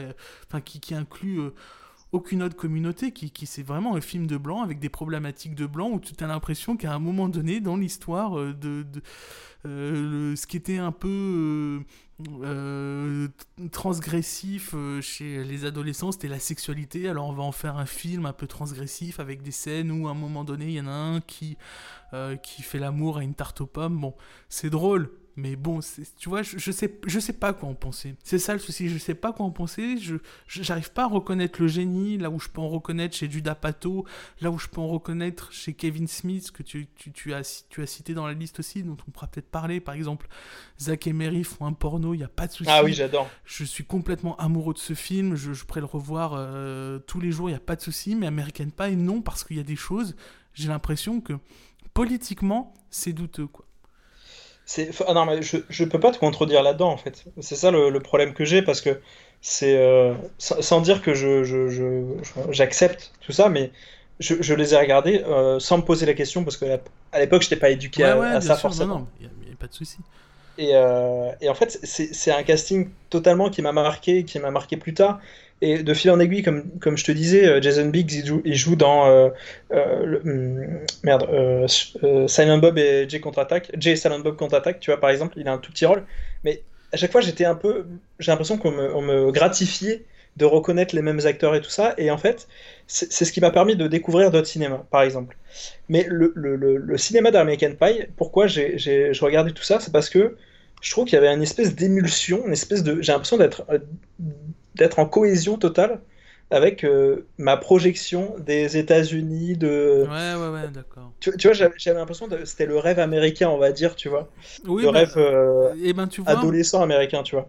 Moi, j'ai l'impression que justement, American Pie était devenu tellement une institution, en fait, c'est devenu un classique dans son genre que au milieu des années 2000, je crois 2007, t'as toute la bande avec Jeu d'Apato, t'as tous les acteurs genre euh, ah Jonah Hill, Michael Serra qui vont prendre le contre-pied de tout ça et qui vont vraiment, pour le coup, amener une esthétique vraiment crade dans la sexualité. Tu vois ce que je veux dire? Super grave, ouais. Euh, ouais, tu vois, c'est parce que dans American Pie, c'est encore des archétypes fantasmés, tu vois, c'est l'étrangère euh, norvégienne ou, suédoise, je sais plus trop quoi, super bien gaulée Je crois qu'elle est hongroise. Ouais, ou hongroise, je sais plus. Excuse-moi, c'est un peu, c'est un peu, c'est un peu flou dans mes souvenirs.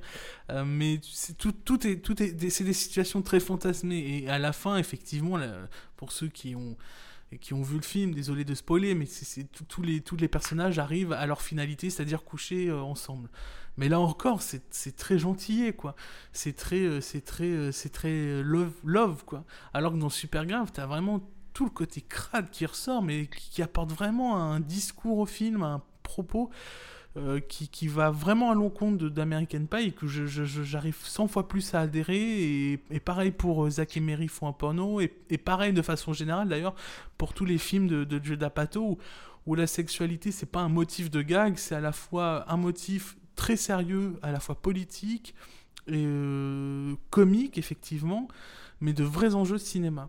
Je, dirais que c'est moins le cas pour American Pie, quoi, où c'est vraiment c'est vraiment prendre le propos, c'est on va faire un film euh, transgressif parce que des films sur la sexualité et l'adolescence, il n'y en a pas tant que ça, et donc au début des années 2000, ça marque le truc. Mais sinon, ça oui, effectivement. Oui, oui, non, mais je suis totalement d'accord avec toi. Après, euh, l'institution sert aussi de porte d'entrée parce que je, je, suis totalement dans ta, dans ta situation. J'adore et c'est même, je préfère super grave. Euh, en, en, termes de qualitatif, enfin American Pie, même si j'ai fait une émission, si vous voulez l'écouter, de générique détraqué sur les teen movies, où euh, il y a tous les codes en tout cas qui sont donnés dans American Pie du film teen movie. Et c'est en fait c'est des, des, codes qui ont été fournis bien avant par plein de films. Euh, par exemple, La Fureur de Vivre, qu'on est un, euh, on va dire. Il y, en a, y en a plein, plein, plein de ce film, notamment Grise, par exemple, et, j'ai l'impression que c'est un héritage euh, en, juste en mettant un peu plus de sexe en étant actuel. Voilà, c'est juste ce qu'ils font de plus. et ça n'a rien d'autre que ça. C'est juste les personnages, on s'y attache. Et pour le coup, tu vois, par exemple, pour te dire, et pour continuer mon attrait et pourquoi c'est une porte d'entrée pour moi, en tout cas ça l'a été.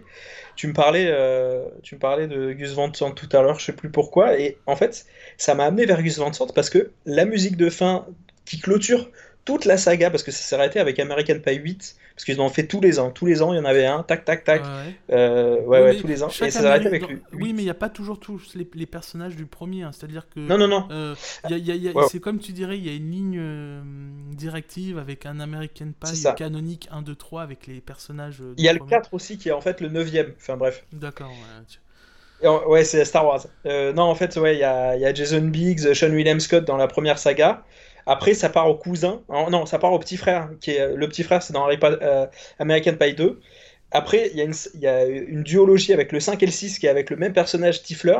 Et après, il y a le 8 où le Stifler a pas du tout d'importance, où on suit un personnage, voilà, la con. Bah, si, c'est le petit cousin, enfin bref. Voilà, c'est ah totalement oui, Et voilà, il y a Elliot Smith à la fin de American Pie 8, et c'est ce qui m'a amené, Elliot Smith, il a fait la musique de Wood Hunting, et tu vois, c'est ce qui m'a amené vers l'un de mes films préférés aussi, tu vois, donc Vraiment, il y a plus... tout, ça, tout ça se répond, effectivement. Tout ça se répond, effectivement, et c'est ce microcosme qui m'a été. En fait, c'est l'idée de me dire que c'est la porte. Enfin, c'est la porte ouverte vers plein de cinéma en fait.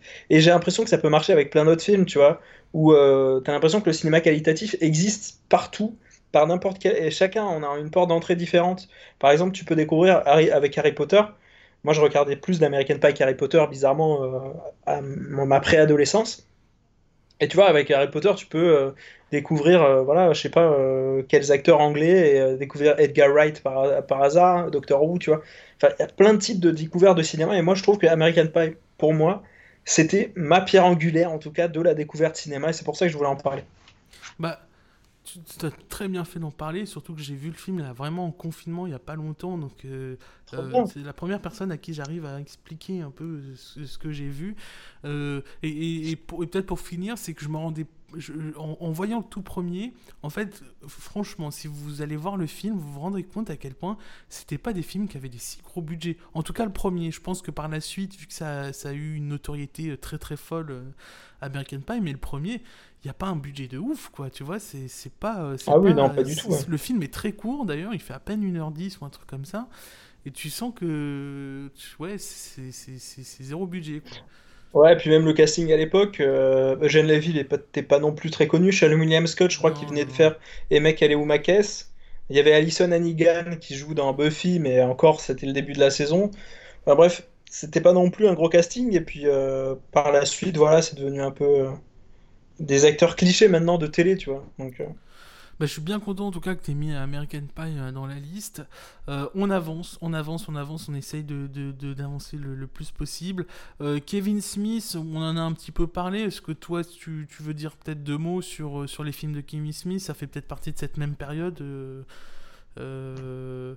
de, quand tu voyais American Pie, tu as dû découvrir Kevin Smith, j'imagine. Effectivement, ouais, c'était par la suite que j'ai découvert du coup euh, l'un de mes acteurs favoris, Matt Damon. Euh, non, ouais, du coup j'adorais regarder le, petit film de Kevin Smith avec euh, ouais Matt Damon qui, qui passe par là et tout ça. Enfin, moi, ce que j'aime beaucoup dans Kevin Smith, c'est ce qu'il n'y avait pas, par exemple dans American Pie, et c'est le côté autorial. Tu vois, tu as l'impression que quand tu regardes un Kevin Smith, tu regardes un Kevin Smith. Alors qu'American Pie, c'est n'importe qui euh, réalise, il n'y a pas de patte. Alors Kevin Smith, il y a une écriture, il y a des personnages résurgents, il y a, des thématiques. Aussi. Une famille de cinéma. Tu vois une famille de cinéma, ouais, par exemple. Il y a, ouais, il y a, il y a, du cousinage aussi entre voilà, Gus Van Sant qui fait une apparition un peu. Et j'ai l'impression qu'il y a cette. Euh, aussi, comment dire, ce côté prolétaire un peu que moi j'aimais bien. Euh, bizarrement, j'aime bien un peu ces histoires de personnages qui ont pas forcément. qui sont pas très reluisants, qui sont un peu. C'est un peu le, côté anti-héros, parce que voilà, il y a toujours ces blagues un peu que. Voilà, par exemple, Kevin Smith déteste euh, Le Seigneur des Anneaux et adore Star Wars. Je sais pas si tu, tu te souviens des scènes dans Clerks 1 et 2 où il critique tout le temps Le Seigneur des Anneaux.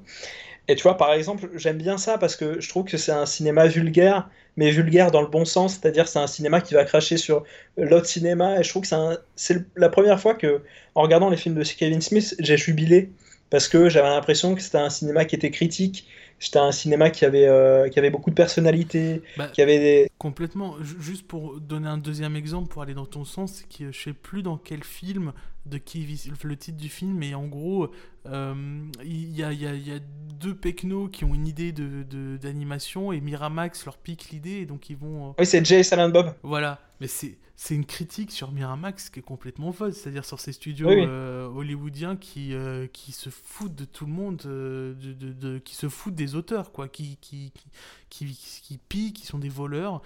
Et, et c'était étonnant de voir ça, c'est-à-dire de parler de Miramax dans un film et en avoir une vision aussi dure, c'est c'est à l'époque Miramax c'est quand même le roi hein, tu vois dans l'industrie quoi. C'est quand même euh, euh, voilà. Et puis il y avait tout franchement même en, me disant comme ça même si c'était inconscient j'ai eu toute cette ouais ce, point de vue critique un peu du cinéma et même euh, des médias parce qu'il y a une scène qui est assez comique. Parce que c'est critique mais en même temps c'est super facile d'accès. C'est un film euh, quand on le regarde on se sent savant bizarrement. Je sais pas pourquoi. Il y a tellement de références à la seconde qu'on connaît pas. On se dit ah ouais il a dit ça pour ça à un moment il y a le Captain Kirk dans euh, voilà tu vois qui dit ça à un moment. Et donc je connaissais pas du tout ces références là mais en même temps j'ai l'impression de regarder un Tarantino un peu plus vulgose et comédie et euh, ouais, cette critique des médias était assez présente. Il y a une scène, par exemple, que j'adore dans Jay Silent Bob contre-attaque. J'espère que tu l'as vu et je te le recommande en tout cas. Je te le recommande. Je sais pas si tu l'as vu. Non, non, non, je l'ai pas vu celui-là. Eh ben, ouais, il y a une scène où en tout cas. Euh, il y, a, il y a un, groupe de meufs qui demande à, qui s'appelle je sais pas une société particulière et qui essaye de sauver des animaux et tu vois et, euh, et le l'anagramme on va dire de leur société c'est clit et en fait, il demande à Jay euh, de, dire euh, Tu penses quoi du clitoris, tu vois? Et elle, le filme en disant euh, Et lui, il dit Ouais, j'adore le clit, je suis le roi du clit et tout, machin. Et là, il y a un reportage télé qui dit La société du clit, celle qui libère les animaux, on a découvert son grand dirigeant, Jay. Alors que c'est pas du tout Jay, c'est juste qu'il y a une critique des médias parce qu'en fait, il n'y a pas du tout de contexte et tout.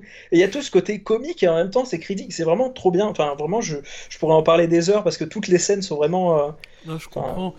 Bah, c'est, tu vois, Kevin Smith, moi je suis moins attaché à Kevin Smith parce que son cinéma euh, est, euh, est, moins parvenu, je trouve. Enfin, comment dire, je sais pas à quelle occasion tu as pu découvrir ses films, mais il, est, il, est, moins accessible, en tout cas quand je veux dire accessible, accessible matériellement, c'est-à-dire euh, trouver ses films, que, qu'un Judd Apatow. Ses films marchent, je pense, très bien aux États-Unis, peut-être qu'il marche moins bien en France, tu vois. Et de façon générale, Kevin Smith n'a pas toujours marché d'ailleurs, d'après ce que j'ai compris. Parce que quand même ces dernières années, il n'est pas hyper actif, il, s'est plutôt orienté vers la télé, avec des shows comme euh, euh, Flash ou Supergirl.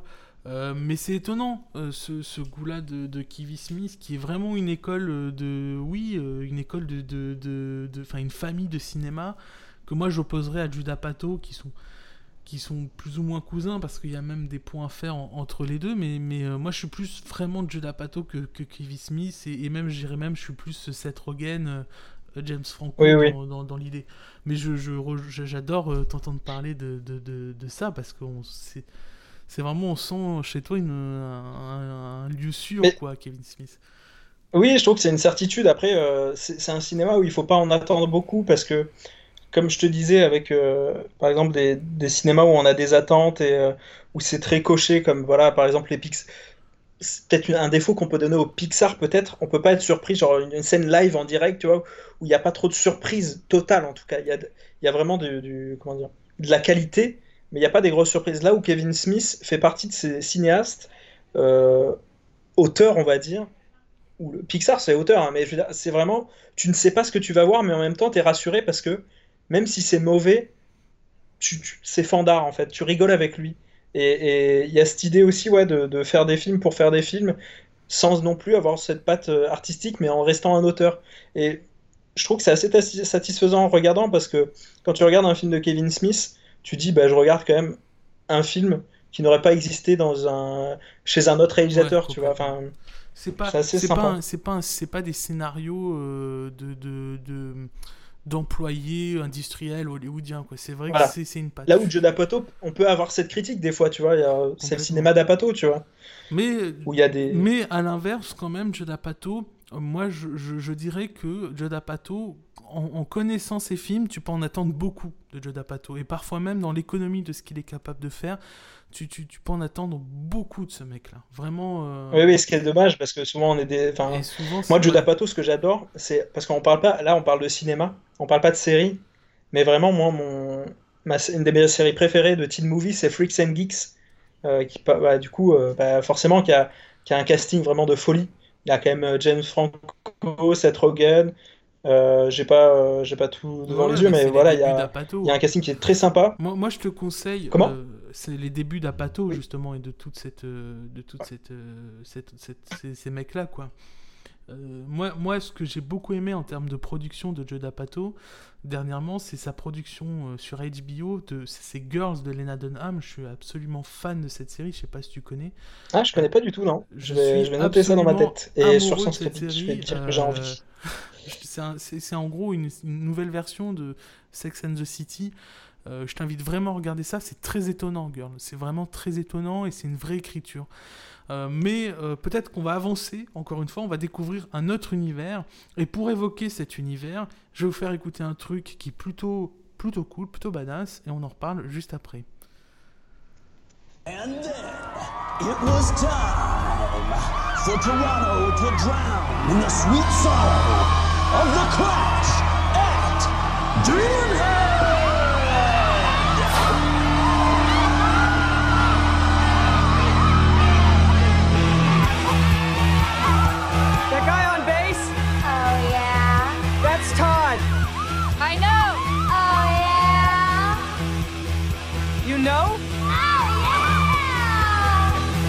Oh! No. Hello again friend, of a friend. I knew you were. Our common goal was waiting for the world to end. Now that the truth is just a rule that you command, you crack the whip, shape shift and trick past again.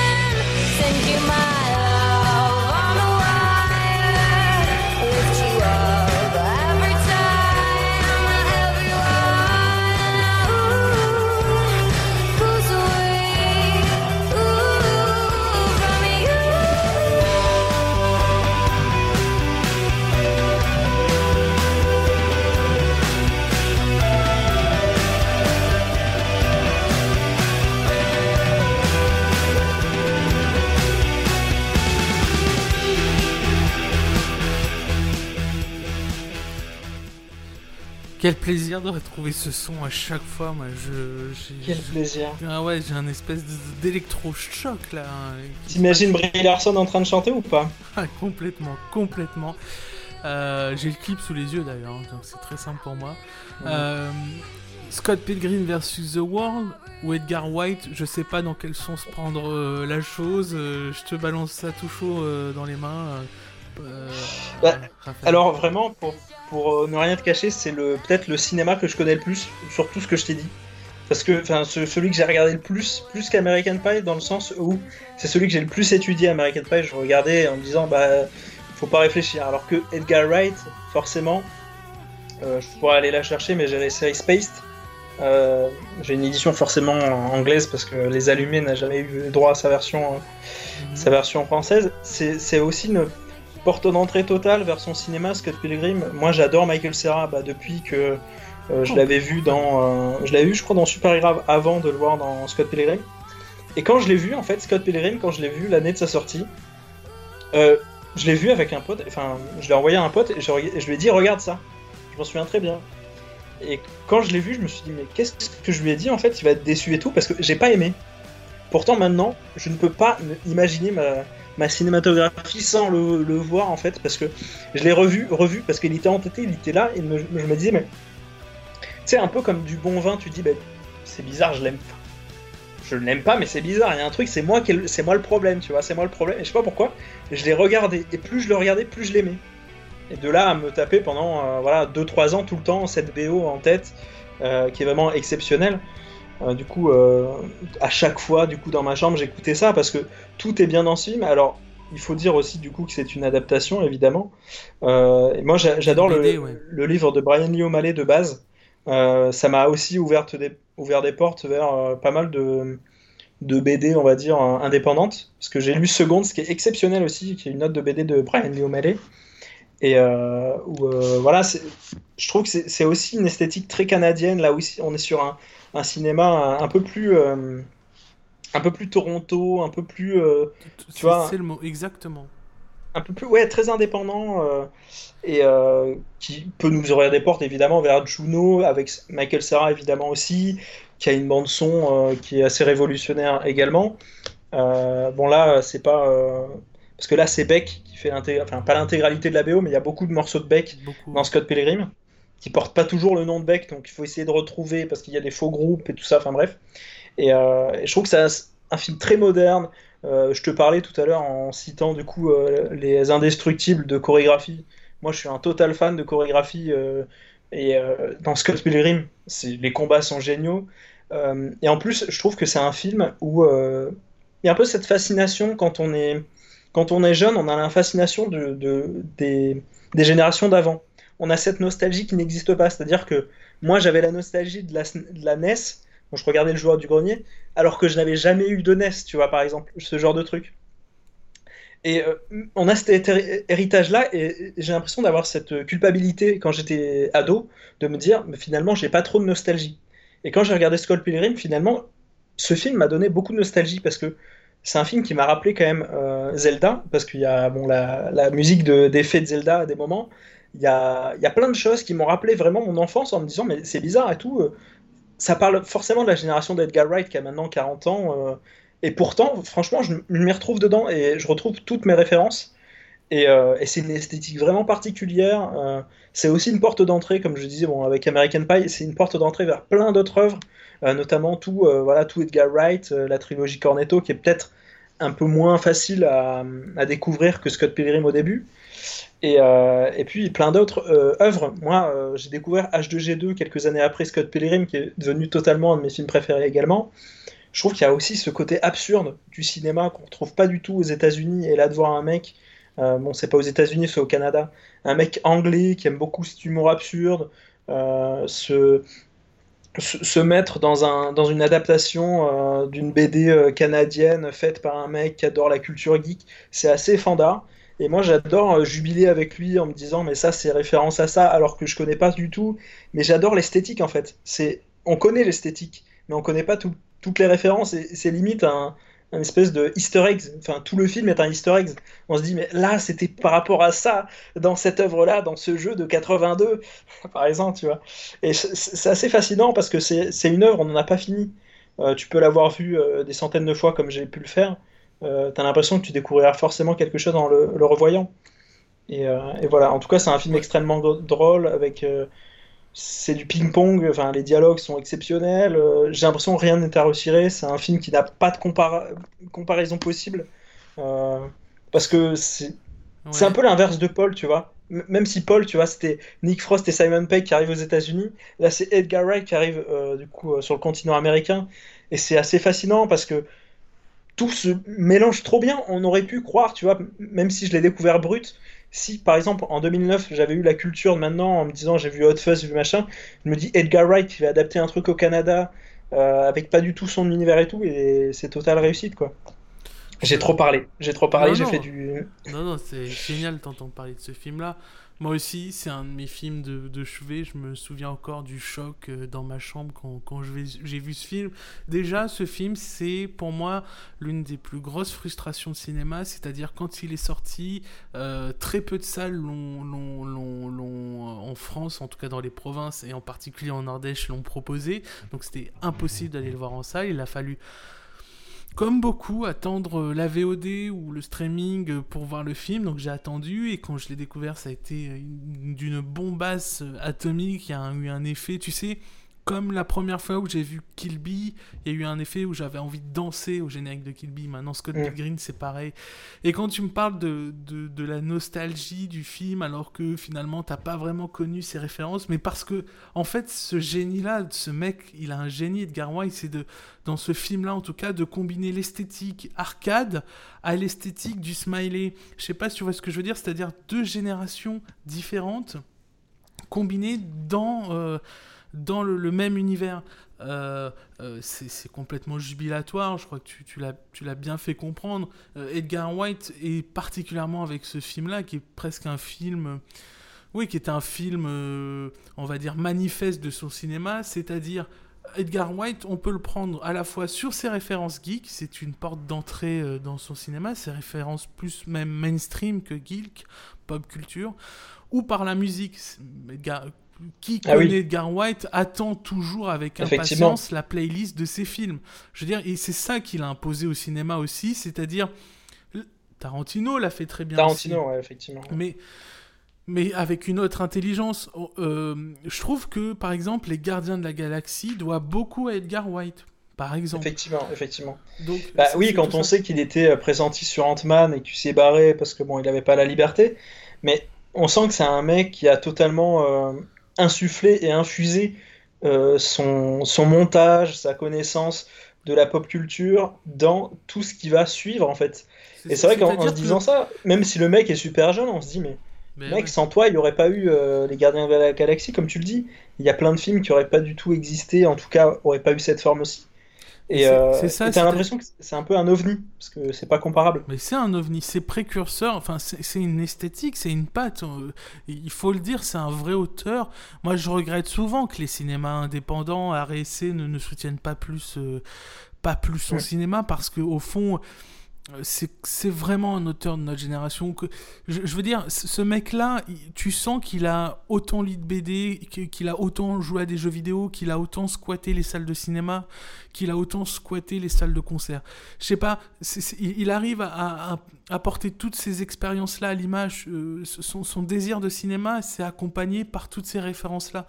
Euh, il, a compris qu'il était né dans le jeu vidéo, qu'il était né dans la BD. Tu vois, c'est tout ça. On pourrait dire, oh, c'est pop culture, c'est de c'est des arts euh, mineurs vis-à-vis du cinéma. Pas du tout. Chez Edgar Wright, c'est autant important que l'histoire du cinéma. Et c'est ça que j'aime beaucoup, c'est-à-dire, finalement, il n'y a pas de hiérarchie entre euh, l'importance d'une musique, l'importance d'une référence plus, jeu vidéo ludique que, que d'une référence cinéma. Et, Scott Pilgrim, c'est le mélange de tout ça, sachant que c'est l'adaptation d'une BD, euh, d'une BD très contemporaine, très graphique, euh, enfin graphique, dans l'esprit justement des romans graphiques d'aujourd'hui. Ah oui. Effectivement, moi je l'ai lu en noir et blanc, c'est vrai qu'il y a une réédition de Milady là en couleur, mais c'est un film totalement coloré alors que c'est adapté de quelque chose qui était en noir et blanc et qui est très inspiré manga, même si Edgar Wright a moins cette culture-là manga du coup. Ça a été insufflé aussi par Brian Lee O'Malley qui euh, est métis et qui a, qui a- qui a vraiment euh, dans sa patte, je sais pas si t'en as lu de ces BD, mais on sent vraiment que c'est un, entre-deux, tu vois. J'ai pas eu l'occasion de, le- de- de lire et je le regrette parce que au fond, c'est quand je revois Scott Pilgrim, je me dis il faut vraiment que je mette la main sur, sur ces BD.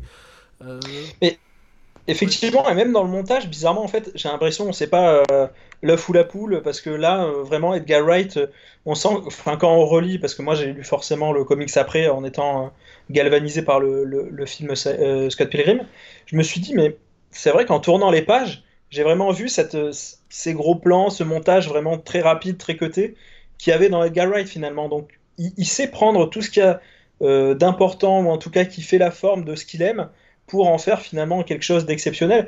Et tu vois, tu parlais de reconnaissance. Moi, ce que, ce que j'aime beaucoup euh, dans, dans le, le cinéma d'Edgar Wright, c'est que il a jamais eu ce côté un peu euh, petit bras, tu vois, et de, de, de se dire, bah, ouais, finalement, euh, je sais que je vais faire ce cinéma, mais on va pas me reconnaître, et, et je vais un peu lâcher du lest et accepter les gros, les gros chèques et aller chez Marvel, forcément. Même si Marvel aurait pu faire un truc exceptionnel, pardon, je te coupe, mais Non, non, Mais- mais t'as raison, t'as.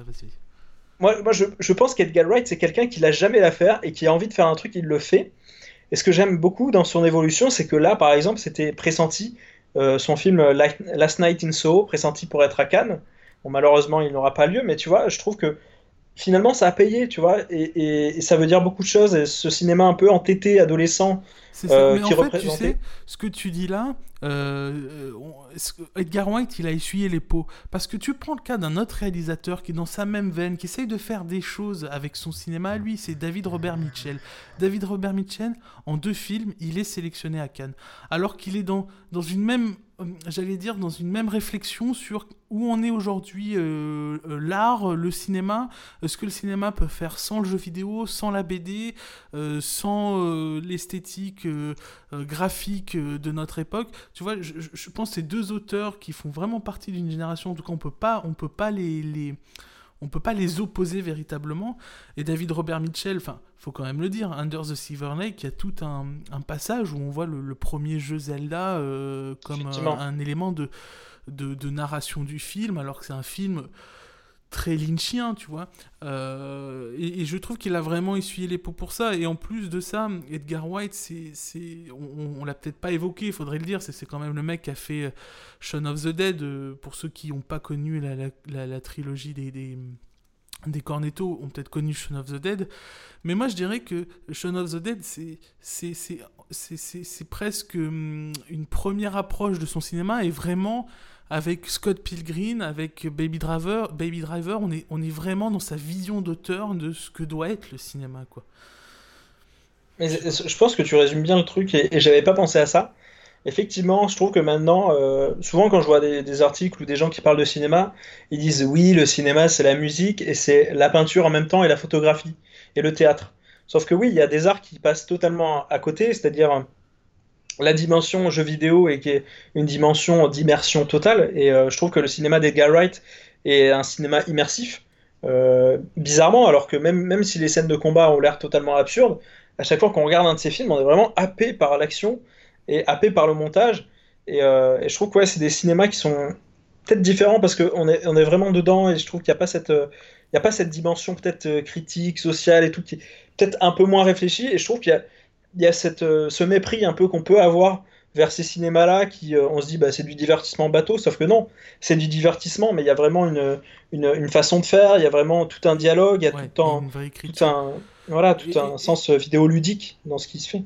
C'est ça, et peut-être pour, pour, finir sur euh, l'émission et finir notre conversation, peut-être le, le ramener, euh, euh, parce qu'au fond j'ai l'impression que ces deux films sont un peu cousins, même si les succès sont très différents, le rattacher à Kikas de Mathieu Vangt, euh, Kikas qui lui aussi, je trouve, a de l'ambition dans sa forme à, à- à- combiner ce que Edgar White a essayé de faire avec, et qui a réussi à faire, je trouve, dans dans Scott Pilgrim. Moi qui casse, donc je crois que c'est un an après Scott Pilgrim, 2010, c'est toute une esthétique du super-héros, là aussi une adaptation de comics très à part hein, dans, dans, les comics.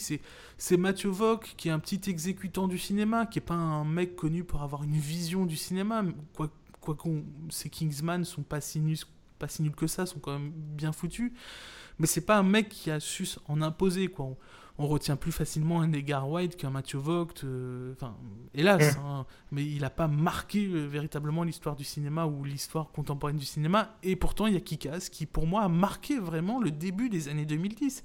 Kika, c'était c'était une promesse euh, sur la manière de, de, faire les films, sur la manière de représenter les personnages, représenter euh, les situations euh, à l'aune des blockbusters de plus en plus boursouflés, de plus en plus titanesques.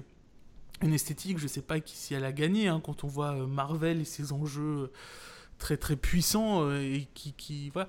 Mais en tout cas, ça existe, c'est là, et je, ça, fait vraiment partie des films aussi de mon adolescence qui casse. Quoi. C'est vraiment quelque chose qui m'a construit, qui m'a nourri euh, dans mes représentations. Quoi. C'est vrai que c'est une exaltation un peu du, du personnage geek, même si. Euh, voilà, je trouve que dans Scott Pilgrim, c'était vraiment infusé, c'est-à-dire que Scott Pilgrim n'était pas euh, connoté geek parce que tous ses proches l'étaient un peu en fait. Même s'il jouait, euh, on avait euh, Young Neil, qui était une référence à Neil Young évidemment. Young Neil qui jouait beaucoup. voilà, tu joues à quoi? Bah, je, joue, je joue à Zelda, je joue à Mario. voilà, il y, avait cette, cette, culture geek qui était présente, mais qui était présente sans non plus la remettre sur le devant de la scène. Alors que là, qui casse, le propos du film et le personnage principal, donc euh, Aaron Taylor Johnson, joue un geek. Et c'est vraiment la première fois, et moi c'est totalement un film de mon adolescence, et c'est un film qui a énormément... Euh, alors vraiment, j'ai vu qui casse, je me suis dit, hop, je vais commander sur eBay des comics pour faire style que j'en connais, et j'ai commencé à en lire comme ça. Bon, ça m'a amené plus vers la tout ce qui est BD indépendante et même euh, manga et tout, parce que j'ai peut-être moins accroché à ça, même si j'ai très très bons souvenirs. Alan Moore a énormément marqué mon adolescence grâce à Kikas, qui est finalement aussi, je dis tout le temps, porte d'entrée dans cette émission, mais c'est une porte d'entrée totale quand on est adolescent pour se remettre dans le bain de, de voilà, cette culture un peu plus euh, euh voilà, critiquée, ou en tout cas, il y avait un mépris total de cette culture geek. Et si maintenant des films comme Avengers euh, sont, euh, sont possiblement aux Oscars. Des films comme Le Joker a pu être fait et euh, a été primé à Venise. c'est aussi grâce à une génération comme celle de Matthew Vaughn, pardon, qui a mis en avant des personnages geeks comme des personnages qui sont moraux, parce que on les geeks il y a quelques années, dans les années 90, c'était voilà des, des, marginaux, on s'en foutait, voilà, c'était des, des troisièmes rôles, on va dire. Là, vraiment, euh, et même Sam Raimi, bizarrement, tu vois, Sam Raimi qui est un geek qui a marché à Hollywood, mais même s'il faisait pas des films sur les geeks, je trouve que la façon de magnifier, de célébrer le geek au plus, profond du cinéma, c'est qui casse parce que finalement, c'est le fan de super-héros qui devient un super-héros. C'est pas le nulos qui devient un super-héros, mais c'est finalement celui qui aimerait être ça qui devient ça. Hmm. Euh, et, je trouve que c'est vraiment bien. En tout cas, même s'il y a quelques défauts, en tout cas en le revoyant Il y a des défauts, effectivement. C'est pas notamment sa suite, mais euh, dans, dans jeu. Euh, mais tu vois, c'est intéressant parce que moi qui casse. ce qui, m'a vraiment fait aimer ce film, c'est Hit Girl. C'est-à-dire, j'adore ces personnages de, de, de jeunes filles euh, pas forte parce que voilà, elle a ses faiblesses aussi, mais de, de, combattante quoi. De je sais pas comment dire. Il y a un côté, tu t'attends pas à ce que cette actrice là, euh, euh, avec ce physique de petit minois finalement, soit complètement badass. Tu vois, c'est aussi l'effet Kilby qui, qui veut ça, c'est-à-dire Béatrice Kido qui doit jouer une blonde un peu pulpeuse carte postale euh, de la Floride, finalement, il, se retrouve que c'est une, espionne du Black Mamba complètement euh, hyper balèze au combat au sabre. Tu vois, j'adore tout d'un coup ce côté euh, personnage qui a deux facettes. Euh, moi, Hit Girl, je trouve que c'est un personnage que je, je, rentrerai juste à côté du personnage de Little Miss Sunshine, tu vois. Il y, y, a une espèce de, d'alchimie qui fonctionne parce que tu as l'impression que le personnage est tellement vrai, tellement existant et qui t'accompagne tellement bien que finalement j'en oublie presque qui casse. Euh, d'ailleurs, euh, d'après ce que j'avais compris, Mathieu Vogt, lui, quand il a abandonné le, projet du deuxième Kick-Ass, il avait dans l'idée de faire un préquel sur, sur Hit Girl. Mais parce qu'il y a un comics, moi, moi j'ai suivi les comics. Malheureusement, je trouve que les comics euh, ont ce côté un peu plus, euh, comment dire, un peu plus critique et un peu plus noir que n'ont pas euh, la suite et tout ça. Et il y avait une BD en fait, Hit Girl, qui a été faite parce que voilà, le créateur dont j'ai oublié le nom, mais qui est, qui est, très Mark Millar, je crois, Mark Millar, ouais, qui est très réputé et qui a vraiment une connaissance assez forte, voilà, comics, mais en même temps, bon, le monde du comics a une vision positive du monde du comics, forcément.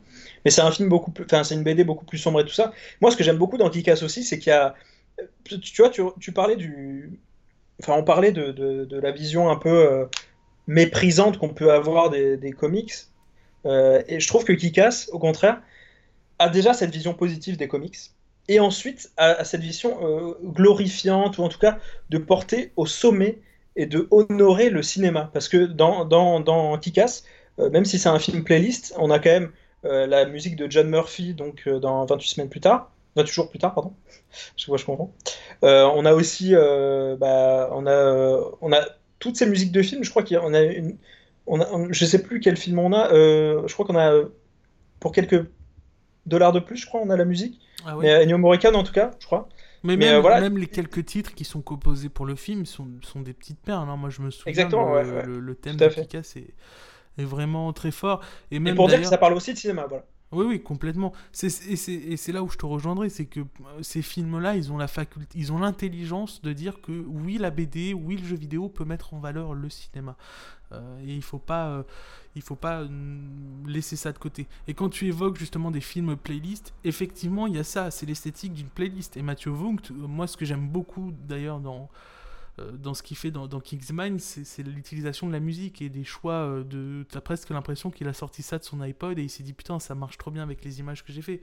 Bah oui, c'est super, c'est génial, ça, ça, te donne envie de faire du. Enfin, de voir du cinéma comme ça, quoi. C'est totalement ce qui se passe dans Baby Driver, où là, clairement, ouais. c'est la playlist du personnage principal. C'est euh, complètement ça, Baby Driver. Euh, J'invite à voir aussi, hein, c'est la réponse de Edgar White euh, à son renvoi euh, de Ant-Man. Il a dû très vite faire un film. Il avait ce projet-là, je crois, dans, dans, la mallette. Il a fait ça tout de suite parce qu'il avait besoin de tourner. Mais, euh, mais voilà, en tout cas, un plaisir, Raphaël, de discuter avec toi de, de tous ces films, dis donc. Ah bah, moi aussi, ça a été un super grand plaisir de se replonger parce que bon, c'est vrai qu'on en a parlé, mais aussi, je sais pas pourquoi, j'ai eu cette image à chaque fois j'ai réfléchi à ces films et ça me donne envie de les revoir, tu vois. Bon, bah, c'est génial. C'est super. Moi, je pense que. Il y a trop de films qu'on n'a pas pu évoquer qui restent sur le bas-côté, qu'il faudra, il faut faire un volume 2. Il faut qu'on se retrouve pour un volume 2 là, Raphaël. les films d'adultes. les films d'adultes.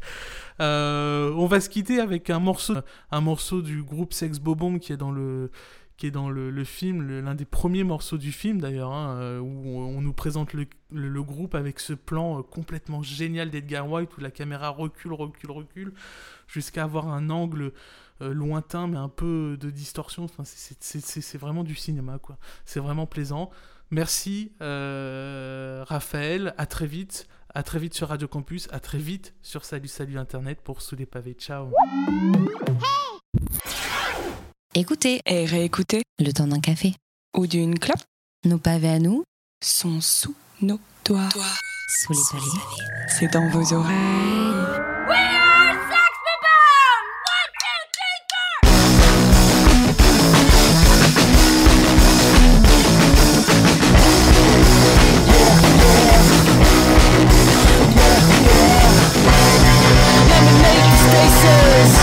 Mama, mama, Yeah!